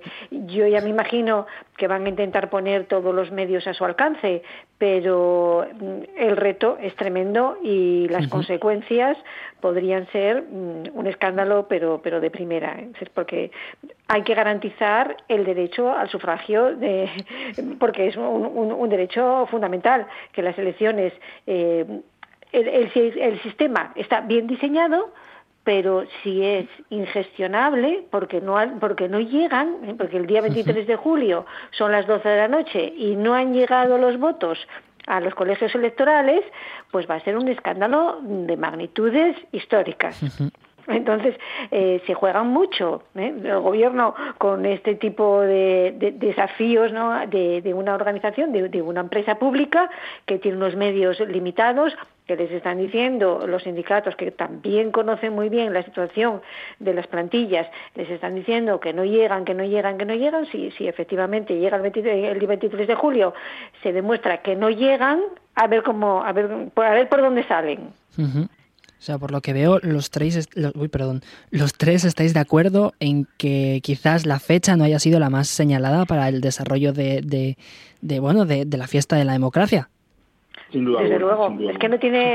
evidente. A ver, lo estamos viendo, ¿no? O sea, los problemas que hay, no solamente para que haya personas en la mesa electoral, es que todo es mucho más complicado y el problema ese de las temperaturas en otras partes de España mm. no tan privilegiadas, pues también puede dar problemas serios, ¿eh? Porque una persona puede encontrarse mal, una persona eh, o, dos o cincuenta o, tres mil, ¿eh? Entonces, ¿qué pasa aquí? Están obligando a cambiar en muchas ocasiones, o sea, en ciertos, ciertas localidades, la ubicación de los colegios electorales. ¿Por qué? Porque, claro, si no hay aire acondicionado eh, en un sitio del sur de España eh, al 23 de julio, mm, va a ser, vamos, eh, ya para los miembros de la mesa, pero es que para los, los ciudadanos que, que acudan a votar, en qué circunstancias o en qué condiciones lo van a hacer, ¿no? Entonces, claro, ahora están buscando sitios que tengan aire acondicionado, preferiblemente colegios públicos. Entonces, claro, están encontrando también con que no muchos colegios públicos en sitios que deberían tenerlo tienen aire acondicionado o tienen las condiciones, reúnen las condiciones para poder eh, celebrar allí la fiesta de la democracia, ¿no? Que se dice, el, que vayamos a votar. Pues es así, es, es triste y lamentable, pero es así. No es la mejor época, desde luego, eh, para, para hacer esto. Vamos, eh, la idea no ha sido buena, me parece a mí. Pues, eh, Luis, ¿algún último apunte? No, simplemente que la clase política tenía que tener un poco más de, en este caso, de, de aceptar eh, situaciones y obviamente pues posponerlas. O sea, mm, yo creo que el hacer unas elecciones en estas condiciones es, las hicieron porque a bote pronto pues les pareció que era oportuno porque se podían perder más votos o se podían ganar más o X, pero no se pensó en la realidad de la sociedad española, no se pensó en que precisamente pues un 40% está sin estar en su puesto de trabajo ni en su casa. Y entonces está creando un problema muy serio. Eh, los políticos, yo no sé si es que solamente piensan en ellos, pero realmente es posible que solamente piensen en ellos. Y digo, puede ser que sea una estrategia para decir, aquí vamos a ganar más votos o aquí vamos a perder más votos, pero no tuvieron consideración ni de los trabajadores de correos ni de la sociedad en su conjunto que está en sus vacaciones, eh, que yo creo que son razonable tener vacaciones y que esté fuera de su domicilio. Y si además no tenemos estrategia para poder captar precisamente todo ese electorado y poder hacerlo en condiciones, estamos siempre, estamos ahí en una, zona en la que realmente podemos poner en riesgo precisamente lo que es el electorado, lo que es la elección de ese partido político, de esa sigla que me parece totalmente triste que la sociedad no pinte nada. Pues con este último apunte de Luis voy a pasar al segundo tema, si os parece bien, que es la subida de la cesta de la compra en Asturias, que ya supera el 10% con la carne y las patatas siendo lo más disparado. Eh, por otro lado, existe un abaratamiento de la energía y los combustibles que han, que han ayudado a eh, situar la inflación en el Principado por el debajo del de, perdón, en un 1,6 que es por debajo de la tasa que hubo en marzo de 2021. Eh, Cristina, empezamos contigo. Bueno, pues esto de la inflación, bueno, todas las cifras tienen varias lecturas, ¿no? Pero sí que es cierto eh, que si leemos, eh, si vemos el Instituto Nacional de Estadística, eh, lo que los hogares españoles destinan al consumo de mm, alimentos y bebidas no alcohólicas es casi una cuarta parte de la renta o del gasto que, que, efectúan. ¿eh? Una cuarta parte del gasto que se efectúa en un hogar va destinado a esto. Entonces, claro, últimamente eh, llevamos unos años con, la inflación disparada, especialmente en, en, estos artículos, en los de consumo diario, ¿no? En porque luego, claro, te dan otras cifras, que es la de... Hay otras cifras que, claro, eh, la inflación subyacente, claro, es menor, sí, es menor, pero claro, es que de la inflación subyacente han sacado de la ecuación precisamente los alimentos y la energía, los alimentos no elaborados y la energía. Entonces, claro, las cifras a veces, eh, ese tal, mm, eh, no, no es real o no representa el consumo real o el gasto real de los hogares. Y es algo preocupante realmente. O sea, es algo preocupante. Hace poco veíamos que un porcentaje muy alto de hogares españoles no llega a fin de mes no llega a fin de mes. Entonces, estamos viendo que esto, mm, bueno, pues no, no parece que tenga, ha, caído el crecimiento porque era, era exagerado, o sea, en el, en el tiempo era algo, era un crecimiento muy alto en muy poco tiempo, pero eh, sigue creciendo y sigue creciendo, sigue creciendo y los salarios no crecen a ese ritmo. Entonces nos encontramos con hogares, claro, ¿cómo no nos vamos a encontrar con hogares que no llegan a fin de mes y que no pueden cubrir sus gastos mm, básicos, ¿no? que son la alimentación, energía, eh, la ropa? Ya no hablamos del ocio o la hostelería, porque eso ya parece fuera del alcance de mucha gente, pero, pero los gastos básicos del hogar o sea, la energía, cómo, cómo se ha disparado en los últimos años. Es que ha crecido eh, muchísimo desde, mm, bueno, eh, ha sido, la energía eléctrica especialmente ha sido tremendo y el, gas también. Entonces, la factura del gas que han pagado y de la energía eléctrica este invierno en muchos hogares en España ha sido también altísima. Entonces, es algo que se va acumulando y se va acumulando.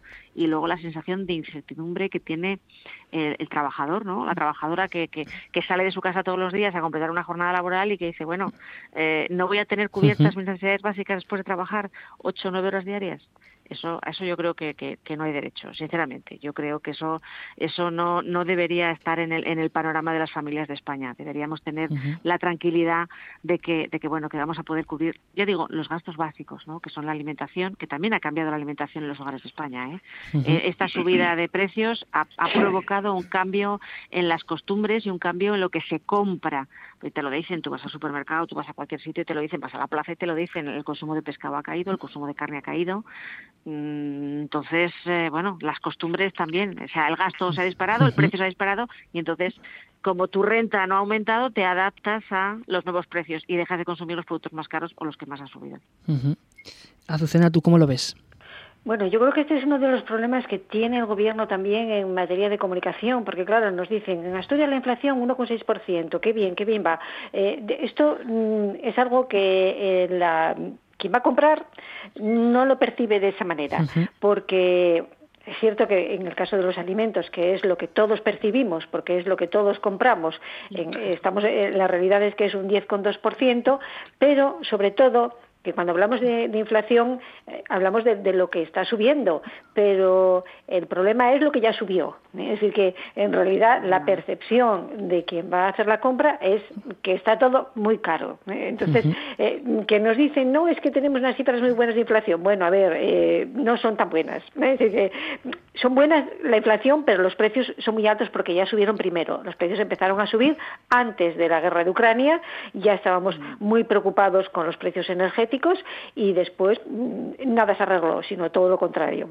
Entonces se han intentado poner diferentes medidas que mm, tampoco fueron la gran solución, porque yo recuerdo cuando la rebaja del IVA, eh, pues se notó muy poco y se notó durante muy pocos días. Eh, eh, durante muy pocos días se, vio eso y, bueno, en el, se, redujo el IVA de determinados alimentos pero algunos es que han subido tanto que no que no se nota. Por ejemplo el aceite. El aceite es escandaloso el precio del aceite. Bajaron el IVA del 10% al 5% pero es que está cerca de 9 euros el litro. Es que ¿qué, me, ¿qué, me, quieres decir con eso ¿no?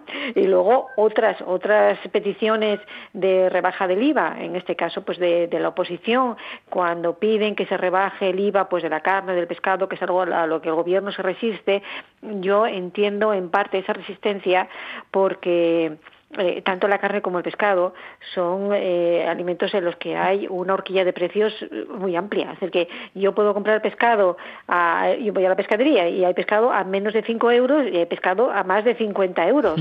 Las ayudas tienen que ser progresivas, es decir, hay que ayudar más al que más lo necesita. Si yo, eh, digamos, le rebajo el IVA del 10 al 4% a quien compra el pescado a 5 euros, pues son unos céntimos. Pero si le rebajo al que compra el pescado de más de 50, pues son unos cuantos euros. Entonces, no me parece que, sea eso tampoco la solución. Y, con la carne, pues ocurre lo mismo. No es lo mismo comprar eh, un filete de, jamón de cerdo que comprar solomillo, naturalmente. Entonces, eh, es que vamos a ayudar más a los que más pueden, porque quien compra el pescado carísimo y quien compra la carne carísima es porque puede. Entonces, yo ahí sí estoy de acuerdo en que hay que ir con cierta prudencia y que las ayudas que son necesarias tienen que ser progresivas. Hay que ayudar eh, más al que más lo necesita otras cuestiones que, que sí se han propuesto pues de, de la, higiene de femenina o productos de higiene femenina o, de los bebés tal pues pues por supuesto que sí porque eso todo el mundo lo necesita lo que son los productos básicos desde luego. Pero desgraciadamente los precios siguen siendo muy altos. No podemos comprar ya sin mirar el precio. Yo si voy a comprar determinada fruta antes la compraba. Ahora mira cuánto está, porque a veces se llevan un susto, frutas, verduras, de todo. O sea, yo he visto unos precios mm, muy llamativos, o sea, plátanos a cuatro euros y, y, judías verdes a casi ocho. Es decir, que yo he visto cosas que, que, hay que mirarlo bien, ¿eh? antes de comprar. Sí, sí, sí. Luis, ¿Tú cómo, tú bueno, Yo creo que lo que tenemos es un problema muy serio en España. Es cierto que tenemos una economía de libre, de libre mercado, pero hay una situación que está monopolizada por nueve macroempresas. Esas nueve macroempresas, que habrá alguna otra más, pero estas son las eh, que realmente tienen ese monopolio, pues resulta que son las que se dedican a la compra in situ, a pie de, producción, la transacción, eh, en este caso, y venta de alimentaria. Voy a poneros un ejemplo. Hoy eh, yo compré melones y el melón que compré lo compré a 2,45 el kilo. Pues eh, hubo un melón que costó 6,50. 2,45 el kilo. Pero lo curioso es que la semana pasada, precisamente al productor, se le pagaba a 0,30 a 0,30 euros el kilo. Es entendible esto, sobre todo cuando realmente ahora mismo han bajado eh, sustancialmente eh, los productos energéticos, como pueden ser para combustibles, para transportes eh, o para, mm, en este caso, mantenimiento, como puede ser la energía. Es posible que pueda pagársele al productor 0,30 céntimos y que por el mero hecho de hacer un transporte y tener la comercialización puede venderse después a 2,45 el kilo. No es asumible, no es entendible y en el momento en que, bueno, pues esto se esté disparando como se está disparando, lo curioso es que además suben los precios pero nunca los bajan, porque la energía, efectivamente, sobre todo con esta problemática que tuvimos de la guerra y muchas otras, pues eh, subió, pero volvió otra vez a estabilizarse y ahora tiene un precio más o menos adecuado, que no es el más digno, pero más o menos adecuado. Pero la alimentación y los productos de primera necesidad, cuando alcanzan un límite, cuando alcanzan un precio, de ahí no bajan no vuelven a bajar. ¿Por qué? Porque precisamente esas macroempresas, las que monopolizan el sistema, son las que entre ellas se la guisan para que realmente sigan manteniendo pues esa cuantía económica, que son unos dividendos realmente espectaculares y que son los de una comercialización que no tiene. En este caso yo creo que tendría que tener la Administración del Estado, el Gobierno tendría que tener también un poco de consideración, buscar de forma inspectora qué es lo que está ocurriendo, porque me parece que no es razonable que el ciudadano, que en este caso el consumidor, esté pagando estas consecuencias así. Eh, veo que hoy está siendo una tertulia eh, muy, muy homónima, todos estamos teniendo como la, las mismas conclusiones. De consenso. sí, sí nosotros vamos a la compra. Y entonces, claro, nos duele mucho. Yo he acabado, yo ahora me doy cuenta, por ejemplo, yo voy, esta mañana he ido a la frutería cuando salía de la oficina, ¿no? Antes de volver a casa. Y entonces he dicho, bueno, pues voy a llevar un par de manzanas Golden Smith para mi hija que le gustan mucho. Y voy a comprar, pues ya no, ya no pido un kilo, yo pido dos manzanas, cuatro melocotones, Pero claro, llega un momento que dices lo que decía Azucena, es que vas a comprar unos plátanos y te piden, mm, bueno, un dineral por ellos. O sea, llega un momento que la fruta y la verdura se han, se ha convertido en un artículo de lujo. Y eso no puede ser. O sea, claro, el consumidor, ¿qué hacemos? Bueno, pues reducir y escoger qué es lo que consumimos. Claro, mirar muy atentamente el precio y escoger lo que consumimos. Yo me reía, yo me acuerdo la primera vez que estuve en Londres hace muchos años, decía, mira qué graciosos, venden las frutas por piezas. Pues vamos a acabar así, me temo. Me temo que como esto siga así, acabaremos así en las fruterías en, España, mm, comprando por piezas yo creo que fue Luis antes el que hablaba de, de, que luego lo volvió a mencionar Cristina, de los cambios en, eh, quizás en la dieta del español medio. Sí. Sí, sí, sí, sí. Tú, eh, si vas, por ejemplo, a la, a la carnicería, al, bueno, a veces al fontano o tal, y te lo dicen, o sea, mm, es que no vendemos entrecot como antes, no vendemos solomillo como antes, no vendemos, claro, normal, es que el precio que tiene, pues es el que es. O sea, es que está cara hasta la ternera para guisar. O sea, mm, es que ha subido todo. O sea, las piezas, pues como decía Lucena, si vas a comprar, bueno, chuleta de cerdo o tal, bueno, pues va, a lo mejor encuentras algo económico, pero si sales si sales de unos determinados productos, los precios son eh, realmente caros son muy altos. Y hay familias, claro, que, pues lo que decía, el hábito de consumo pues cambia. Entonces ya no vamos a comprar un pescado determinado, sino que bueno, vamos al pescado pues un poco más barato porque porque hay que alimentar a cuatro, cinco o seis personas en una, en una familia. Entonces, claro, mm, eh, eso es que va subiendo. Es que es, un cuarto por ciento, eh, una cuarta parte de lo que se consume en los hogares se, se destina a eso, al consumo de, de, de, alimentos y de, y de bebidas no, no alcohólicas. Entonces, pues claro, eh, hay que hay que mirarlo mucho y hay que hay que ver lo que se compra y hay que ver cuánto se compra. Ya no es como antes, ¿no? Que llegabas y decías, pues dame, no, no, dame lo que voy a consumir, no me des más porque porque no puedo desaprovechar luego el alimento también. Eso nos ha llevado a, bueno, yo yo me acuerdo mucho de mi abuela cuando hacía la compra y cuando hacía la cocina de aprovechamiento y digo, vamos a volver a eso todos, ¿no? A hacer, las croquetas del cocido, como hacía mi abuela, que están muy ricas, por cierto, ¿eh? que yo a veces también las hago. Pero bueno, es que realmente la situación es, es, angustiosa en, muchos sitios y más cuando el hogar, por ejemplo, es monoparental, ¿eh? Cuando hay un solo cuando hay un solo una sola persona frente a un hogar que tiene hijos a su cargo tal, eh, las cosas se han puesto difíciles realmente ¿eh?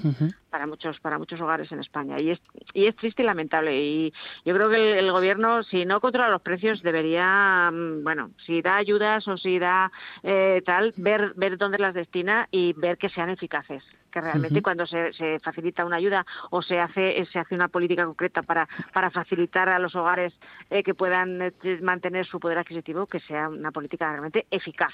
Hay que ver también la eficacia de las políticas que se hacen de las ayudas que se dan de dónde se destinan hay que analizar eso. No se puede mm, lanzar algo y luego decir bueno pues ya veremos lo que ocurre no hay que ver si realmente eso llega a donde tiene que llegar pues... el problema del cambio de la dieta también es cuando no solamente se cambia de dieta, sino que se cambia hacia una dieta que es eh, más mm, peor para la salud, ¿no? Por el hecho de, que es más barata. Ahí estamos ya en un terreno peligroso, porque todos sabemos que es muy sano las frutas y las verduras, pero hay familias pues que no que no se lo pueden permitir. Y entonces eh, ahí es muy grave, máxime además y, grave y en parte escandaloso también, porque tenemos una ley de cadena alimentaria que que, mm, desgraciadamente pues no está funcionando bien porque los campesinos, los productores están recibiendo precios bajos y cuando nosotros vamos al supermercado los precios son altos y son altos y encima tiene consecuencias para la salud de las personas porque mucha gente no puede acceder a ese tipo de productos.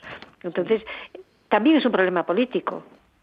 Sí, sí. Y de salud, ¿eh? Y de salud. Sí, naturalmente.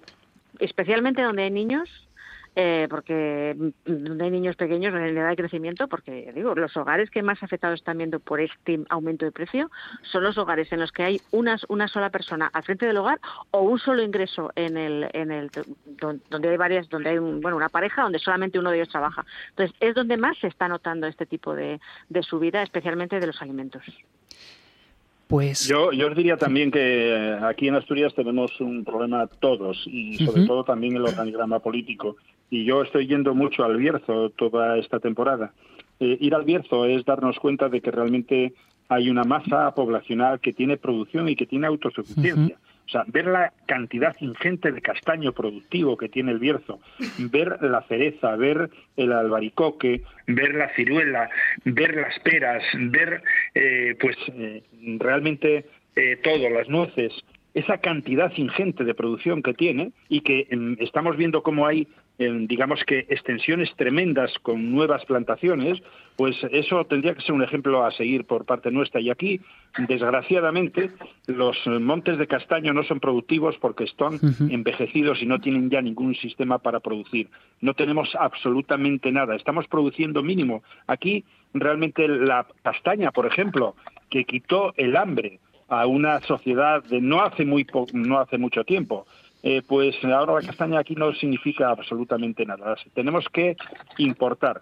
Eh, es triste, es triste que una sociedad como la asturiana, que tiene eh, una masa realmente espectacular, en este caso forestal, para poder injertar, para poder aprovechar un recurso como puede ser precisamente este u otros, pues no lo hagamos. Nos quedamos aquí mirando y diciendo, bueno, pues a ver cómo nos lo venden en Jaén, el, X o lo venden en el Bierzo o lo venden pues en Mauritania porque lo estamos viendo absolutamente con todo, la, cantidad de importación de productos que estamos teniendo y que podríamos nosotros perfectamente poder estar produciéndolos. Pues con esta tertulia tan con tanto consenso mm, vamos a despedir. Luis, un placer tenerte con nosotros. Un placer también el mío con vosotros. Cristina, Cristina, no te nos vayas muy lejos que luego echas de menos la tierrina, ¿eh? Ya, ya. Yo no, yo hasta el 20 no marcho a Logroño, ¿eh? hasta el 20 no me voy a Logroño. A ver si el día en Logroño nos, ¿eh? no nos achicharra como el de Madrid, porque vamos, fue horroroso, de verdad. Azucena. Azucena, un placer tenerte como siempre. Igualmente, muchísimas gracias. Buenas noches. Buenas noches. Buenas noches. Buenas noches.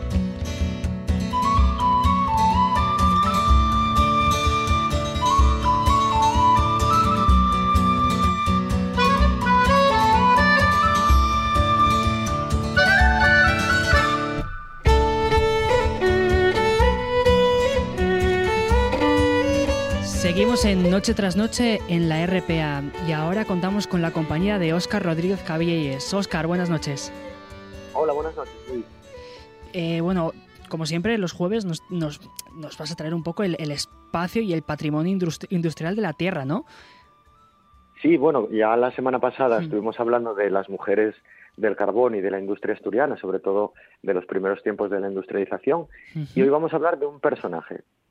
¿De quién?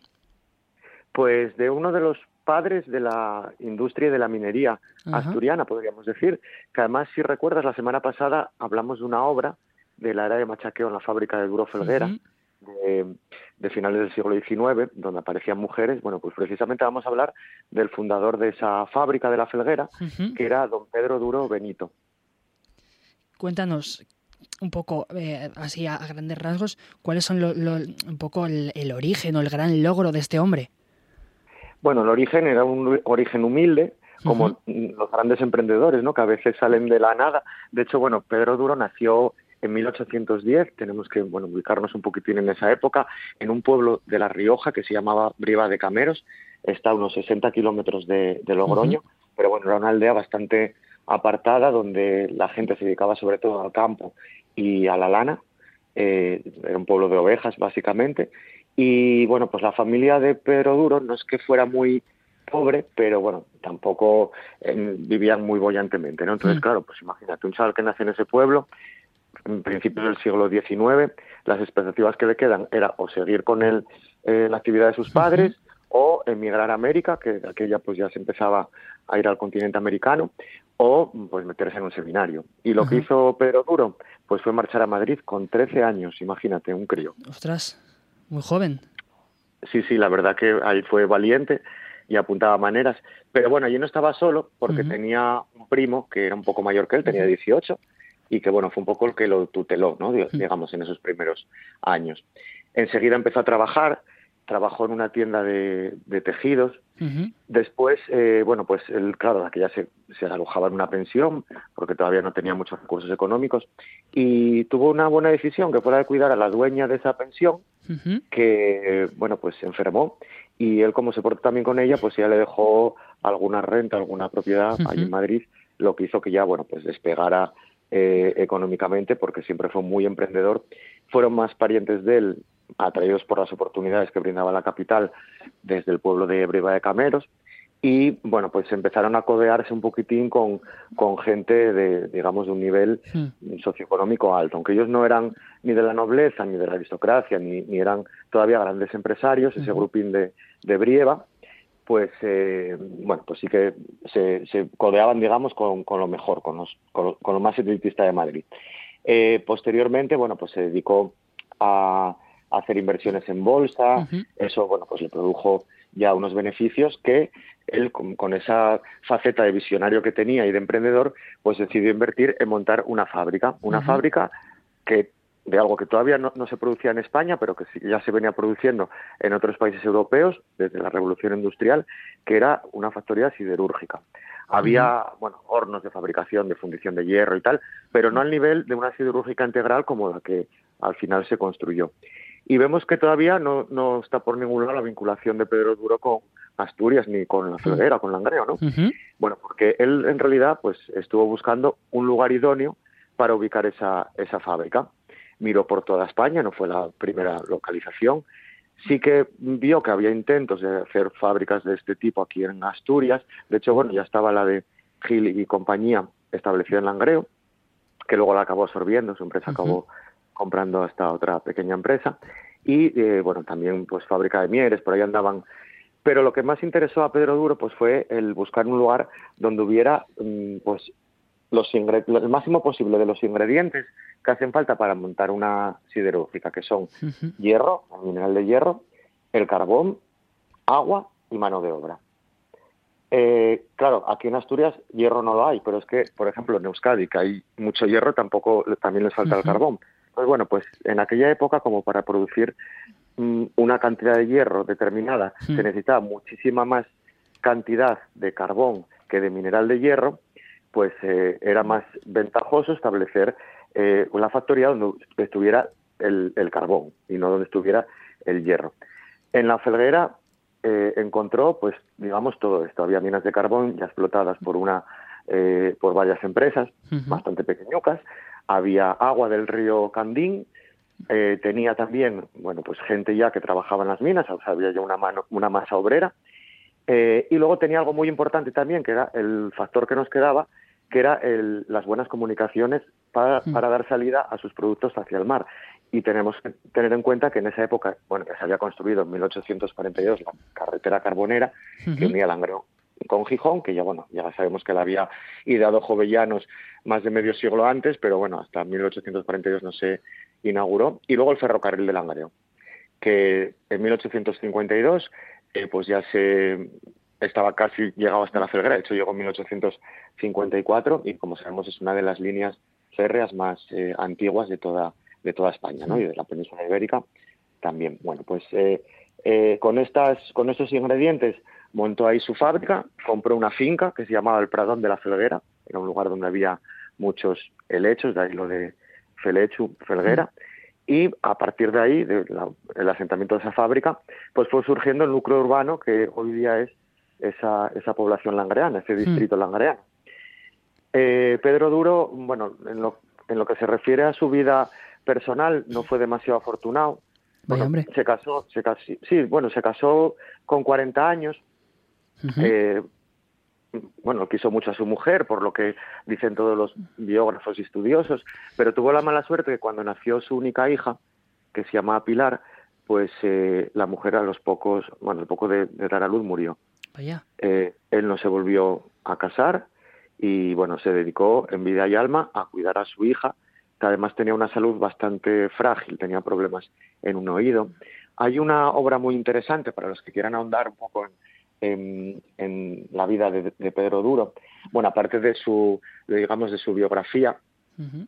eh, que está escrita por eh, Francisco Palacios, un libro bastante gordo, muy denso, ¿no? Pero muy, muy atractivo también a la lectura.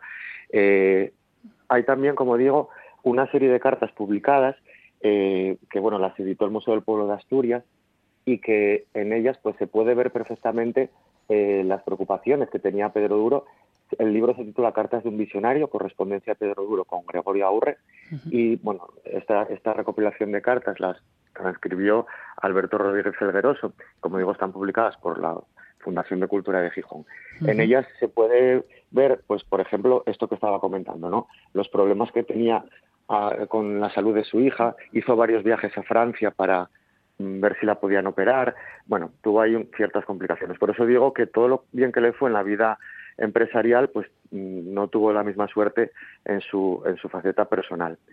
Eh, luego, bueno, su hija sí que tuvo descendencia, tuvo cinco hijos. Y bueno, pues hay también dentro de la familia de Pedro Duro, pues eh, personajes mm, singulares, ¿no? Por ejemplo, un nieto de él, Jesús Fernández Duro, que nació en, La Felguera precisamente en, 1878, eh, fue un aeronauta. o sea, se ve que, claro, el hombre, pues claro, tenía un abuelo mm, millonario para la época, entonces, bueno, pues ya sabemos que los nietos de, los millonarios, pues suelen, o los hijos, a veces les da por ser así un poco excéntricos, ¿no?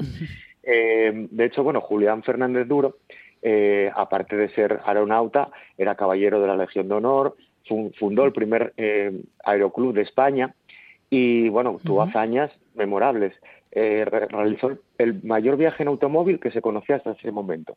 Recorrió 10.000 kilómetros desde Gijón hasta Moscú y volvió sin carreteras, porque en aquella época tenemos que imaginar 1902 como eran eh, las vías de comunicación, y sin mapa. Que casi que hacía, volver. Casi hacía cuatro días que habían puesto el, ferrocarril, o sea que estaba aquello eh, intransitable casi.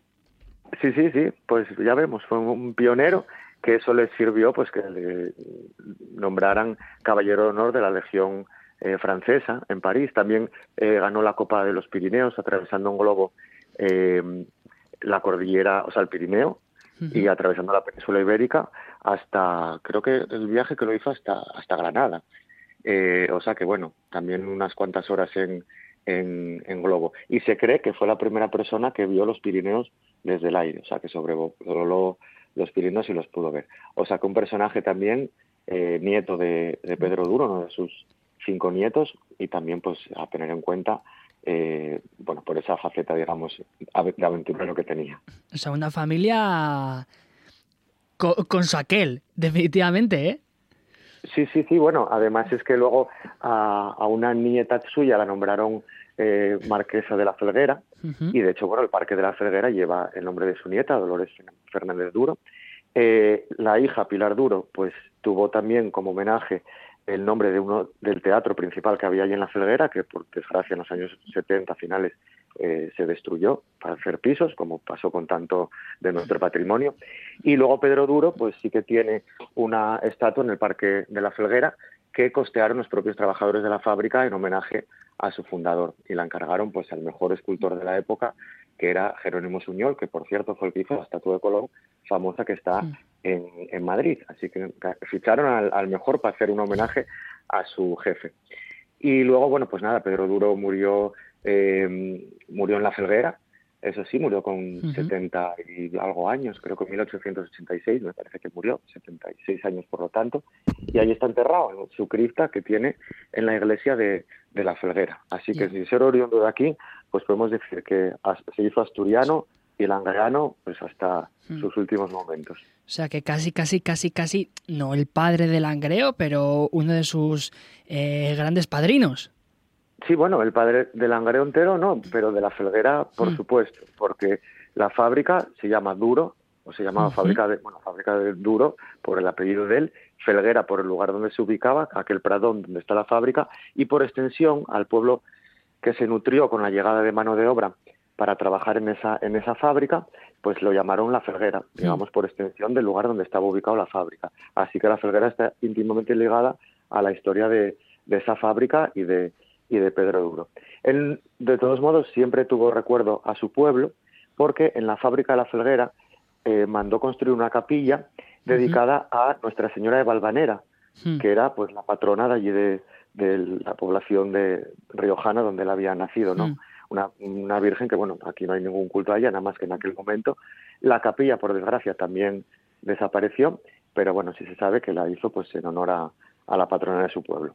Antes nos comentabas que a pesar de que fue afortunado no en los negocios, fue muy desafortunado en su vida personal.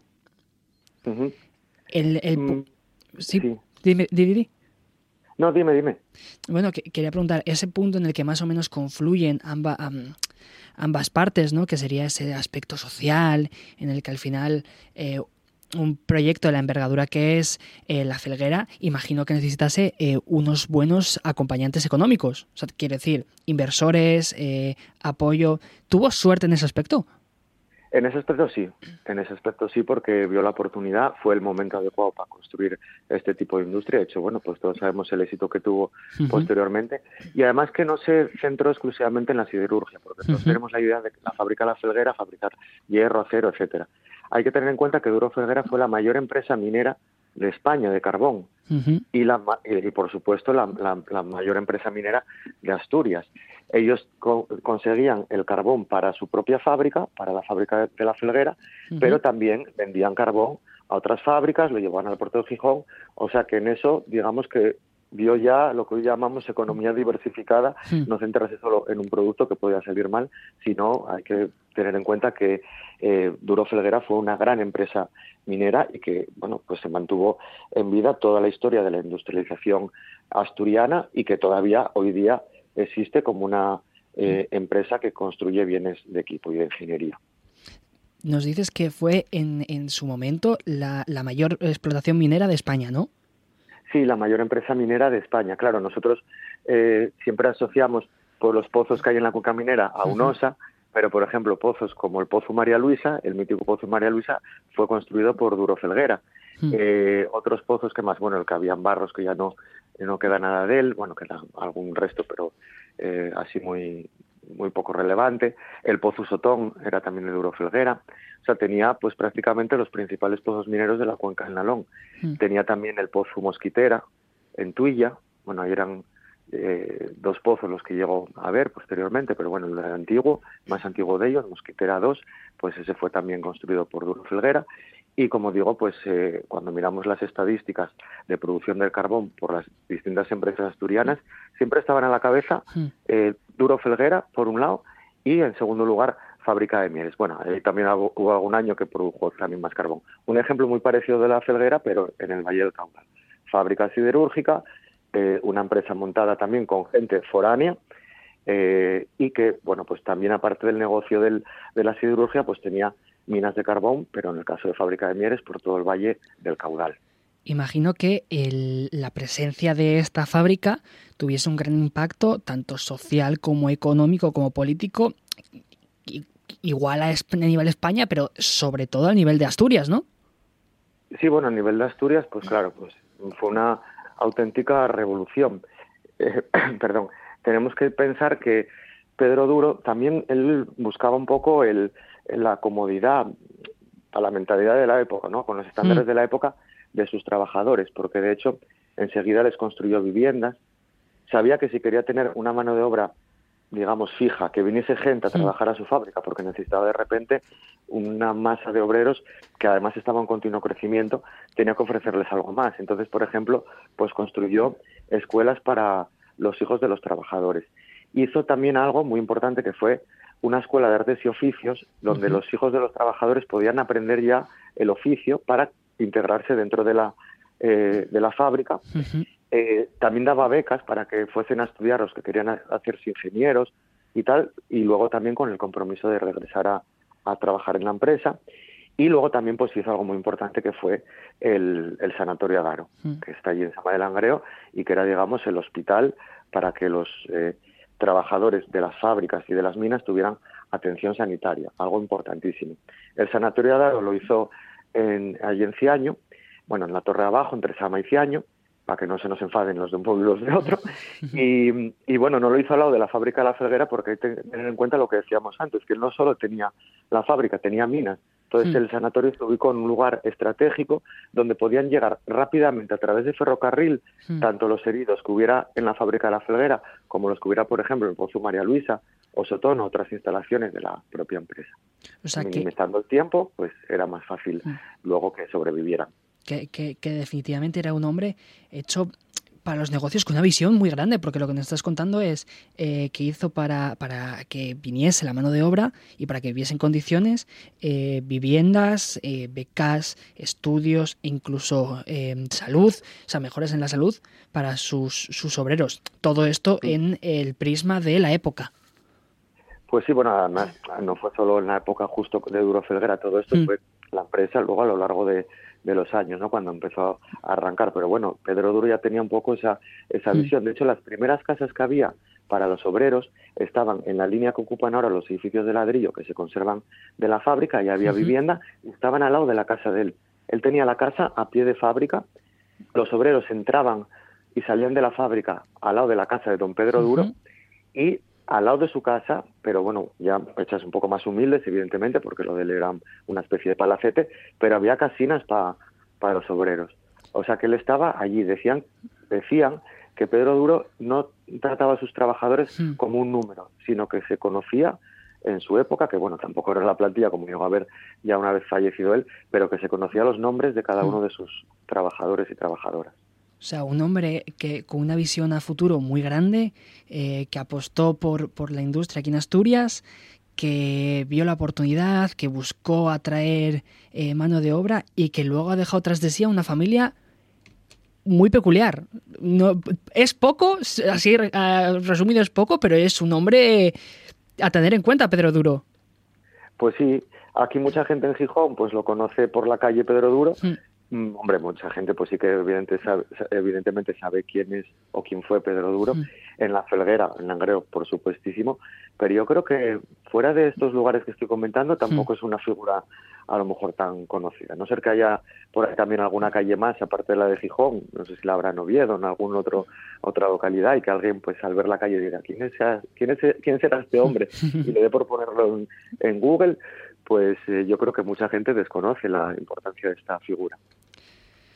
Pues Oscar, muchísimas gracias por, por traernos otro cacho más de, de, la historia de esta tierra y sobre todo eh, este personaje que, fue tan importante para Langreo en específico.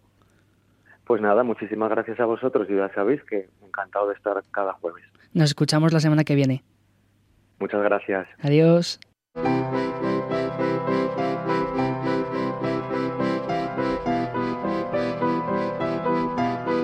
Esto es Noche tras noche. Son las 11 menos 10, siguen escuchando Noche tras Noche en la RPA y ahora vamos a dar un pequeño paseo con, de la mano de Toño Huerta. Buenas noches, Toño. Buenas noches. ¿Qué tal, qué tal se, se está llevando esta semana? ¿Qué tal te va? Nada, muy bien. Eh, pasando las fiestas aquí en el pueblo, en Trubia, trabajando y bueno, y aprovechando también a descansar algún ratín. Bien, bien, completa. Me, eh, me, me, llama mucho la atención la, la, ruta que nos traes hoy, Toño. Sí, hoy nos vamos a dar una vuelta por las trincheras. En concreto vamos a ir hasta el Concejo de Salas. Bueno, un concejo digno de visitar, maravillas que tenemos, el conjunto histórico de la Villa de Salas, Cornellana, pero bueno, hoy nos vamos a ir a, un pueblecito muy pequeño, ya son media docena de casas, poco más, que se llama Nava. Igual que la Nava de la comarca de Hacienda, en este caso es Nava, la parroquia de, de Cermoño. Y ahí hay una ruta desde el 2020, eh, bueno, tuve la suerte de que el ayuntamiento confió en mí para hacer el diseño de, esas rutas y uh diversos paneles que se llama Salas desde la trinchera. Y es pues un recorrido por la historia de la guerra civil en esa zona de Asturias a través de una serie de trincheras, de nidos de ametralladoras, refugios que hay por toda la zona dispersos en un entorno precioso, con unas vistas increíbles. Cuéntanos un poco cómo, cómo funciona ¿no? este recorrido, cuál es el itinerario. Sí, nada, es un itinerario muy, muy cómodo. De hecho, está pensado para hacer una mañana, una tarde, tranquilamente. Son apenas poco más de 6 kilómetros todo el recorrido circular. Se sale, como decía, de ese pueblecito que se llama Nava. Eh, a Nava se puede llegar, pues, bien desde Soto de los Infantes, desde las propias salas o desde Cornellana. Una vez en Nava, pues, como digo, es un recorrido circular que está perfectamente señalizado por donde se va eh, y hay distintos paneles en todo el recorrido. Eh, la cota más alta son algo más de 600 metros, el, pico el pico Menudeiro se llama. Hay un nido metriador ahí que domina esa panorámica increíble porque, como decía antes, aparte de los restos históricos, de los restos bélicos, estamos en una zona con unas vistas increíbles. Eh, desde ahí estamos viendo todo el valle del río Narcea, parte del Pigüeña, que desemboca en el Narcea, más luego enfrente de nosotros la sierra de, de Courío, ya en, en, el monte de Miranda, en fin, paisaje espectacular, todo el paisaje ganadero de la zona, muy vinculado a la cultura vaqueira. Pero lo que vamos, sobre todo vamos a visitar trincheras y búnkers, que están limpios, están acondicionados, se puede meter dentro, dentro de ellos. Y todo este recorrido es auto, autoguiado. Hay en total de cinco paneles que cuentan distintas historias. Entonces, por hacerlo así un poco rápido, haciendo esos cinco hitos, eh, cuando empezamos en Nava, pues hay un panel que explica un poquitín eh, lo que fue la guerra civil, tanto en Asturias como, como en Salas. En Salas es sobre todo a partir de agosto, del mes de agosto, y sobre todo septiembre de 1936, cuando las tropas sublevadas llegan a esta zona y empieza a haber ya esas, esas batallas. Entonces se hace ese panel de presentación. Una vez empezamos a caminar, la única subida prácticamente de toda la ruta, que es precisamente hasta el Pico Menudeiro, donde hay un gran nido de ametralladora, son una construcción de hormigón de prácticamente 5 metros de, de, diámetro. Entonces ahí hay otro panel que explica cómo se hicieron estas fortificaciones, quiénes las hicieron, cómo los soldados vivían en las trincheras, hay anécdotas, eh, este fue un frente más o menos tranquilo, entonces había mucho tiempo para, para aburrirse. Entonces hay fotos de archivo preciosas de los milicianos tocando, tocando el acordeón, o de las tropas nacionales, de las tropas golpistas en el otro bando que tenían una compañía de teatro itinerante que los acompañaba, en fin, se cuenta un poco ya más la, la vida. Eh, seguimos bordeando toda la, toda la, el pico Menudeiro, dando vistas ya al Valle del Narcea, y llegamos a otro panel donde se explica ya las características de los dos ejércitos que estaban enfrentados. Uh -huh. Las tropas sublevadas que estaban avanzando hacia Oviedo y las tropas milicianas republicanas que estaban ahí defendiendo estas, estas posiciones. Entonces habla de los números, estamos hablando de casi 2.000 uh -huh. soldados en este, en este entorno luchando. Se baja de Nueva Naga, vamos a otra zona que se llama el Cerro, y ahí encontramos dos nidos de ametralladora más. Y ahí el panel lo que nos cuenta es un poquitín eh, de las distintas tipologías constructivas que hay en toda Asturias. Tenemos más de 14 construcciones distintas. Creadora, baterías de artillería, en fin, se explica un poquitín todo eso. Y terminamos en una zona que se llama el Coruso, que es uh -huh. otra pequeña loma situada sobre el Narcea, que hay otros dos nidos de ametralladora, con trincheras, con refugios. Y aquí pues nos centramos sobre todo en los que fueron ya los hechos bélicos que acontecieron en Salas, en la zona en la que estamos, junto con los bombardeos que afectaron a la población. Entonces, bueno, se compagina esa parte histórica, esa parte pasajística, y yo creo que, que, que a la gente le gusta mucho, vamos, es muy entretenida. Cuéntanos, esto forma parte de, de la red del ciclo perdón, la red del ciclo senderista de Salas. Sí, efectivamente. Antes decía que esta ruta, pues el ayuntamiento confiaron en mí para diseñarla allá por el 2020 y debe ser que lo hice bien porque al año siguiente eh, me, me, encargaron de hacer eh, el diseño de la red ciclosenderista uh -huh. de, de Salas. Son más de 300 kilómetros por todo el municipio, tanto para senderismo como bicicleta de montaña. Uh -huh. Y esta ruta forma parte de esta, de esta red. De hecho, eh, bien caminando, bien en bicicleta de montaña, pues desde donde estamos, esta zona de Nava, podemos acercarnos a La Espina, Cornellana, a Salas, o algo muy interesante que es, una vez llegamos, antes hablamos del Coruso, que hay dos millas de metradora, hay un camino precioso con unas vistas uh -huh. increíbles del Valle Narcea, que baja un pueblecito que se llama Álava. Uh -huh. Álava es un sitio precioso, un conjunto de hórreos, un conjunto etnográfico guapísimo, incluso hay un castro en las cercanías que se está excavando, un castro que está datado en la, en la edad del hierro, uh -huh. más o menos desde el siglo IV antes de Cristo, y de ahí, bajando un poco, llegamos al Valle de Narcea y enlazamos con una ruta que es la ruta de la ruta del Salmón, uh -huh. que viene de Cornellana y llega hasta Bárcena. Y tiene una característica muy, muy llamativa y que es bastante poco conocida, y es que en esta ruta del Salmón, cuando una vez enlazamos con ella, nos vamos a encontrar los restos de un antiguo ferrocarril, mejor dicho, de un proyecto de ferrocarril uh -huh. que se hizo en parte, pero nunca llegó a funcionar como tal. Fue un proyecto para enlazar el puerto de San Esteban de Pravia con Cangas de Narcea y la cuenca minera de Villablino, en León.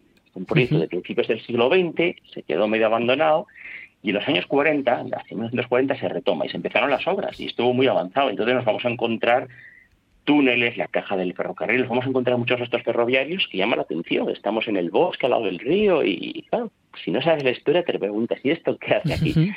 Pues bueno, es eso, un proyecto ferroviario que nunca se llevó a cabo, quedó, quedó en concurso. Entonces ya ves que tenemos, en un entorno muy pequeño, tenemos un montón de historias, de paisajes, de anécdotas, la verdad que, es una pasada. Pues ya sabéis, si queréis conocer un poco del desarrollo de la guerra civil aquí en la Tierrina, tenéis una ruta muy corta, apenas 6 kilómetros, que nace en el pueblo de Nava. Su nombre es Salas desde la trinchera y es de la increíble cabeza de nuestro querido Toño Huerta. Toño, muchísimas gracias por traernos este pedacito de historia. Nada, las gracias a vosotros, yo encantado y, el jueves seguiremos caminando, descubriendo nuevos rincones. Nos escuchamos el jueves. Adiós. Muy bien, un abrazo.